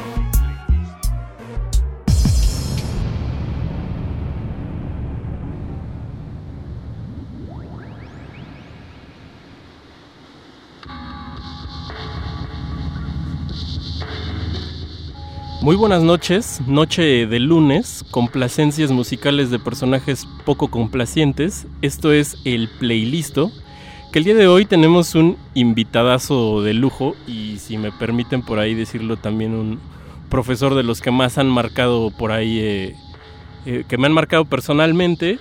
Eh, aquí, frente a mí, este lunes, está Ricardo Cortés, músico, compositor, artista multimedia, se podría decir. ¿Cómo estás, Ricardo?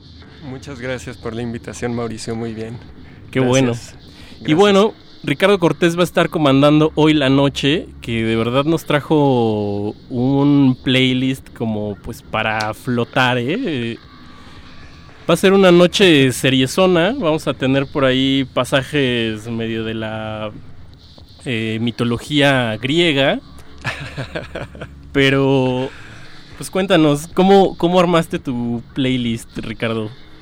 Bueno, básicamente me interesaban este, mostrar como música que a mí me gusta mucho de compositores eh, no tan conocidos, aunque con cierta presencia, sobre todo en el mundo académico, y que, digamos, el, el, mm, punto en común entre todos estos este, personajes es precisamente em, las influencias de músicas o populares o comerciales o no tan académicas, ¿no? Wow. Esa era la idea.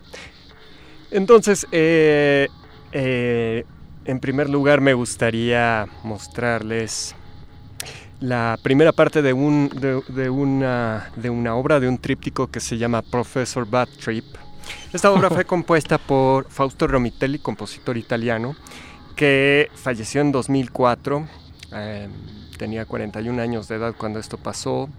Eh, y esta obra se basa en escritos de Henry Michaud, eh, que estaban inspirados, cada uno de ellos describía las etapas, de ahí viene el nombrecito de Professor Bad Trip.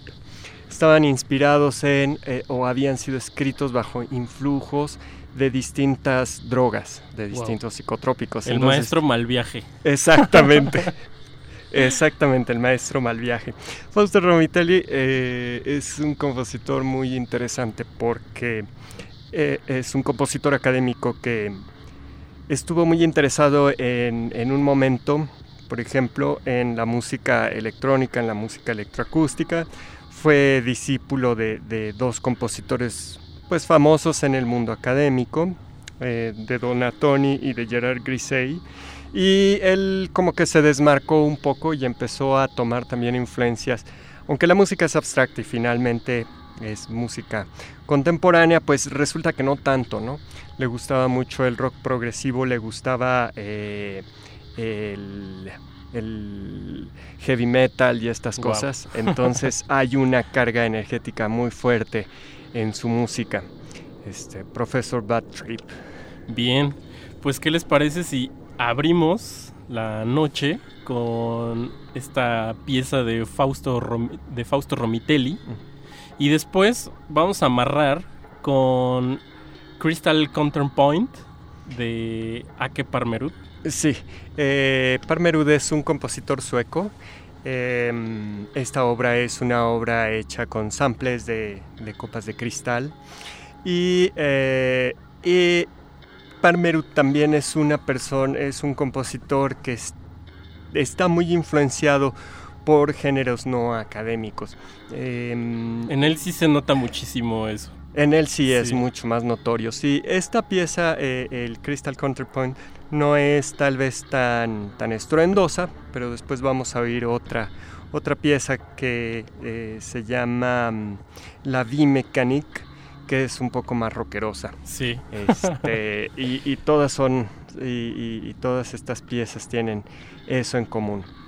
Vale, pues vamos a escuchar este primer trancazo y regresamos. Está aquí en la cabina del 96.1 de FM, Ricardo Cortés, comandando la noche. Esto es Playlist.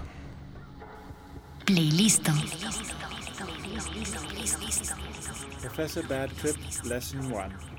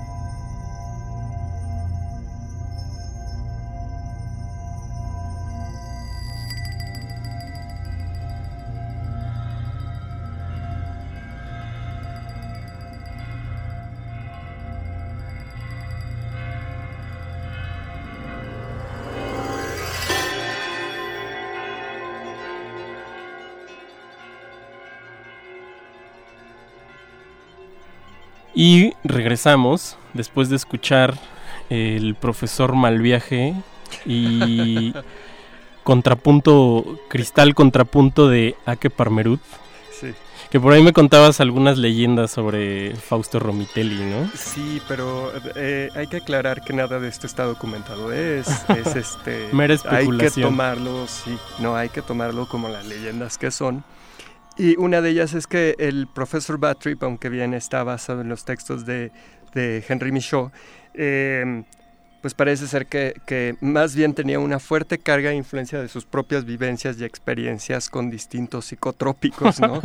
Eh, eso no nos consta. Eh, lo que hay de registro son como crónicas de que le gustaba mucho salir y le gustaba mucho eh, compartir con los amigos y, bueno, este, tomar por ahí una copa de vino. Lo demás no me consta, no le consta a nadie, no hay registro. Eh, y otra, otra anécdota muy dramática de Romitelli es que eh, la, última obra que compuso, presumiblemente Index of Metals, una o, videópera que al año de haberla compuesto ganó un, un premio ya con el fallecido, Ya. ganó un premio importante.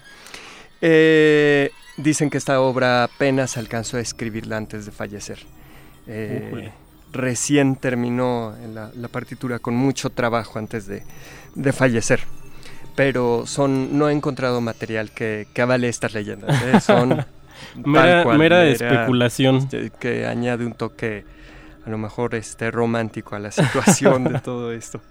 Y este de Ake Parmerud eh, tiene, tiene una tiene una historia también muy muy bonita, ¿no? De, de él de niño cuando escuchaba como medio las tertulias de sus papás, el, el Sí. precopeo, el Sí, coctelito. efec- efectivamente los, eh, sus papás hacían reuniones, él estaba muy niño, no especifica qué edad, y escuchaba la bulla y la fiesta y, y- y todo esto le, le prendía, le alucinaba, pero no podía estar con los adultos. Entonces Claro. se quedaba escuchando desde el cubo de la escalera la fiesta y ahí se quedaba dormido.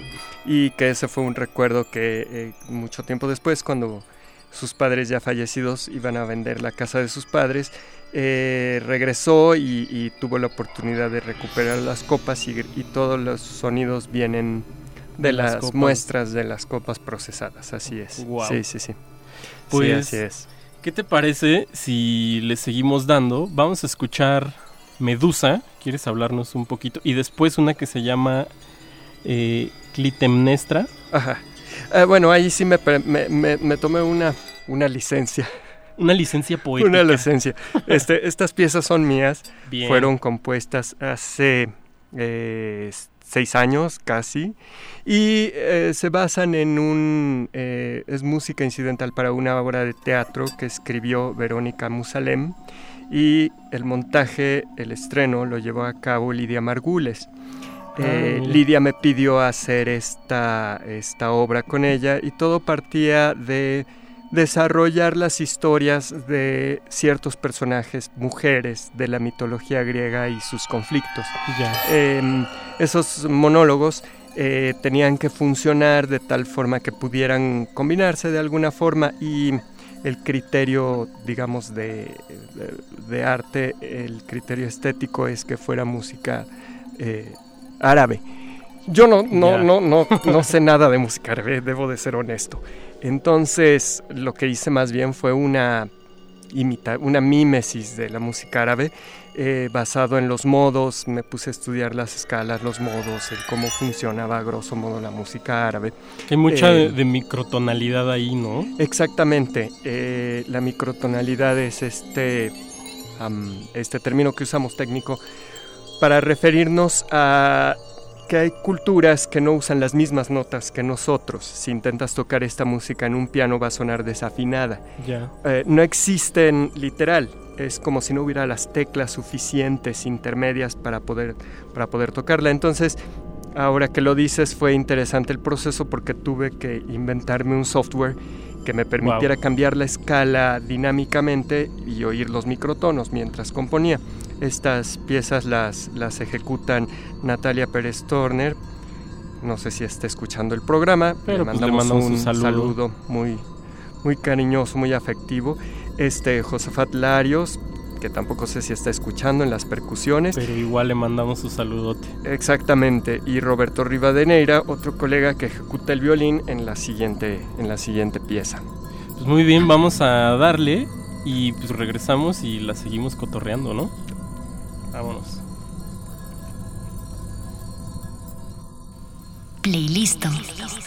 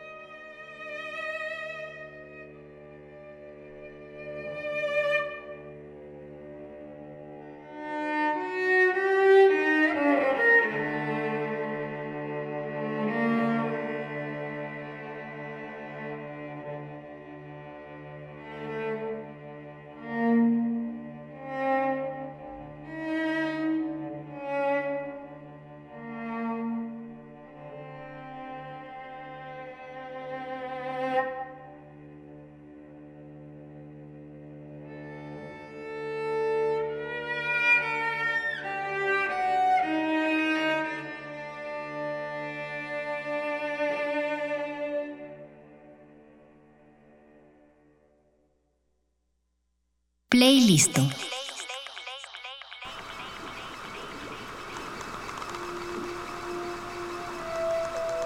Regresamos. Ricardo Cortés sigue comandando esta noche y nos platicabas, bueno, me platicabas, Ricardo, que pues un tiempo, bueno, estas piezas son hechas para una puesta en escena, digamos, ¿no? Sí, para sí, trabajar con, con artistas escénicos. ¿Cómo fue tu el paso hacia pues, hacia- ese cruce con otra disciplina? Ah, bueno, este... eh, Yo tengo que confesarte algo y es que desde que comencé a estudiar música mi intención no era... eh, el objetivo fundamental no era la música absoluta, sino la música relacionada a otras disciplinas artísticas y a otras áreas. Entonces desde un inicio me interesó muchísimo el teatro, este, la danza, eh, las artes visuales. Eh, incluso en un periodo estaba muy, muy chamaco y mm, eh, en ese momento estaba estudiando química y sin embargo quería aprender de- sí. Eh, una carrera que quedó trunca, pero bueno. En ese momento me interesaba entender estas disciplinas y llegó incluso, bueno, no sé si fue desatinado, pero incluso hasta acompañé clases de danza clásica al piano. Órale. Este, Qué bien. con tal de, de aprender cómo es que funcionaba. Luego ya me di cuenta de que la danza clásica poco tenía que ver con la danza contemporánea y con lo que el compositor en realidad hace. Pero bueno, fue una experiencia este, interesante. Y eh, eh, teatro empecé a trabajar desde 1994 y además fue un proceso muy curioso porque llegué por accidente y y además me estrené con eh, asistiendo a una sonidista francesa, que luego nos hicimos grandes amigos. Em, esta, esta sonidista llegó invitada por su hermana, que es una directora de teatro en Francia muy afamada, Catherine Marnaz, y montaron aquí un Roberto Zuco. Entonces, mi introducción al teatro fue como muy fuerte porque fue en un proyecto muy grande, de, de- de gran envergadura. Órale. Este, y con una, con una obra, y ese fue mi, mi, mi primera aproximación al teatro. Después, eh, claro, como asistente, después eh, le asistí todavía un tiempo más a, a- a esta sonidista que se llama Catherine, eh, perdón, que se llama Dominique Marnaz, pero se hace llamar y todos la llamamos Madame Miniature. y Madame Miniature me enseñó todos los rudimentos del teatro. Y, y después ya a partir de ahí yo ya empecé a hacer mis, mis obras y colaboro mucho con distintos este, directores. Uno de ellos es, este, una de ellas es, es Lidia Margules, que tiene una mm, sensibilidad y una apertura muy, muy particulares y que siempre me ha dado cabida a mis ideas locas ya Claro. siempre me ha dado juego, ¿no? Siempre me ha dejado En este momento también quiero, eh, nos enlazamos hace un ratito al, al AM, el 960, 860 de AM. Eh, pues saludar a saludos monoaurales aquí a los A los escuchas. a los escuchas de la AM. Estamos con Ricardo Cortés y pues él está comandando esta noche con un playlist pues sí refinadón, ¿eh? Muy ecléctico. Sí. Eh, si me permites, quisiera Dime. enviar un saludo a una persona con la que suelo compartir mucha música. Eh, eh, Fania Trujillo, muchos besos. eh, compartimos mucha música y es alguien que me, eh, me ha estimulado mucho en el, en el proceso de, de- de vida y de composición. Eh, ¿Te parece si ponemos la, la- la pieza que sigue? La pieza que sigue es otra vez traemos a cuento eh, a Ake Parmerut, Ake Parmerut y vamos a escuchar también eh, Eurídice. Sí, ¿Esta de quién podríamos, invertir el orden Ah, y claro. poner eh, primero el Eurídice. Pues vamos a escuchar Eh, Eurídice. ¿Quieres contarnos Sí, algo forma- de quieres contarnos Forma algo parte de, esta del- de las mismas piezas que acabamos de escuchar, De forma parte del hiciste. ciclo que, que hice para, para esta obra de Verónica Musalem, La Nueva Alejandría, sí. Muy bien. Pues vamos a darle a estas dos piezas y regresamos. Ricardo Cortés sigue aquí en AM, en FM, Radio Nam. Y vámonos. Playlisto.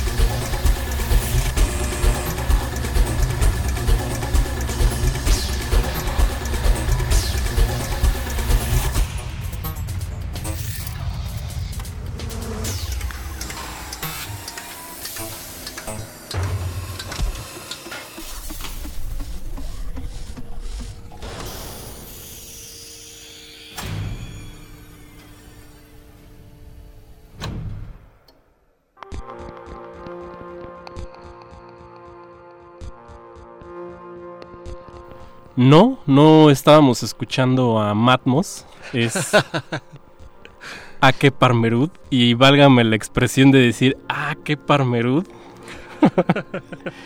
qué maravilla que este compositor con 60, 63 años me 63 contabas años, que sí. tenía. Que se dé la licencia de hacer estas cosas, ¿no? Me- y el dato sí que me sorprende es de, ah, pues sí, dice Ricardo que la hizo con, con live. Órale. sí, sí, se ayuda de, de este tipo de herramientas. Em, siento que Parmerud ha logrado, a lo largo de los años, siempre ha sido un compositor muy interesante, al que, que me ha llamado mucho la atención y que también eh, admiro. Pero eh, a lo largo de los años siento que ha logrado condensar muchas ideas y ha logrado como em, pues proponer cosas interesantes, ¿no? Porque combina dos, dos cuestiones que es difícil encontrar juntas, la experiencia de ser un compositor maduro y al mismo tiempo toda esta energía, ¿no? Eh, eh, es una persona muy energética, muy, muy, em, es un tipo muy, muy vivaracho, pues, ¿no? Como Este, que por esta pieza y el remate de esta pieza yo pensaría que es un tipo muy a, a- a su edad, que ya digamos es de la tercera edad, digamos. Políticamente así se dice. Eh, pero que tiene ahí una cosa de niño que todavía explota, ¿no? O sea, qué maravilla llegar a esa edad con esta con esa energía, tiene la ¿no? frescura de, de- de- de- de un chico joven que está experimentando. Ese- esa combinación de estos dos elementos me parece maravillosa y muy difícil que se dé, ¿no? Evidentemente. Eh, te siento que mm, a lo largo de su trayectoria se ha logrado como adquirir y no hacerse de, de vicios y de formalismos y de cosas raras, ¿no? Que, que luego nos estorban en el, en el trabajo más que ayudarnos. Claro, sí, ¿no? Las, las vanidades bobas, por ahí dice, ¿no? Exactamente. Sí, qué maravilla. Bueno, yo me quedé perplejo con esta pieza de, de Parma. No le conocía esta, esta etapa. Y por ahí me decías que tiene por ahí una pieza también con pedazos de heavy metal y Ah, sí, cosas sí, así, sí. ¿no? Sí, hecha con samplers de un... em, no recuerdo bien eh, cómo fue esta, esta obra, pero sé que está hecha con samples de, de- de voz cantando guturales, ¿no? Em, su... su no, no sé bien la referencia ni de dónde vienen las muestras, pero es muy interesante. Se llama growl, que es como se le Como llama en inglés. como gutural, ¿no? Gutural, ajá, a la técnica que usan los Ricardo, pues el tiempo se nos ha ido. Muchísimas gracias por haber venido. Muchísimas gracias por la invitación, un placer. Eh, por ahí, red, este, SoundCloud tienes, ¿cómo lo buscamos? Sí, eh, en el SoundCloud, si buscas Ricardo Cortés Espinosa, Cortés con S, Espinosa todo con S, encuentran la, eh, muchas más cosas que tengo ahí colgadas. Pues muchas gracias, eh, Betoques allá en la producción ejecutiva, José de Jesús Silva en los controles. Esto fue el playlisto. Muy buenas noches.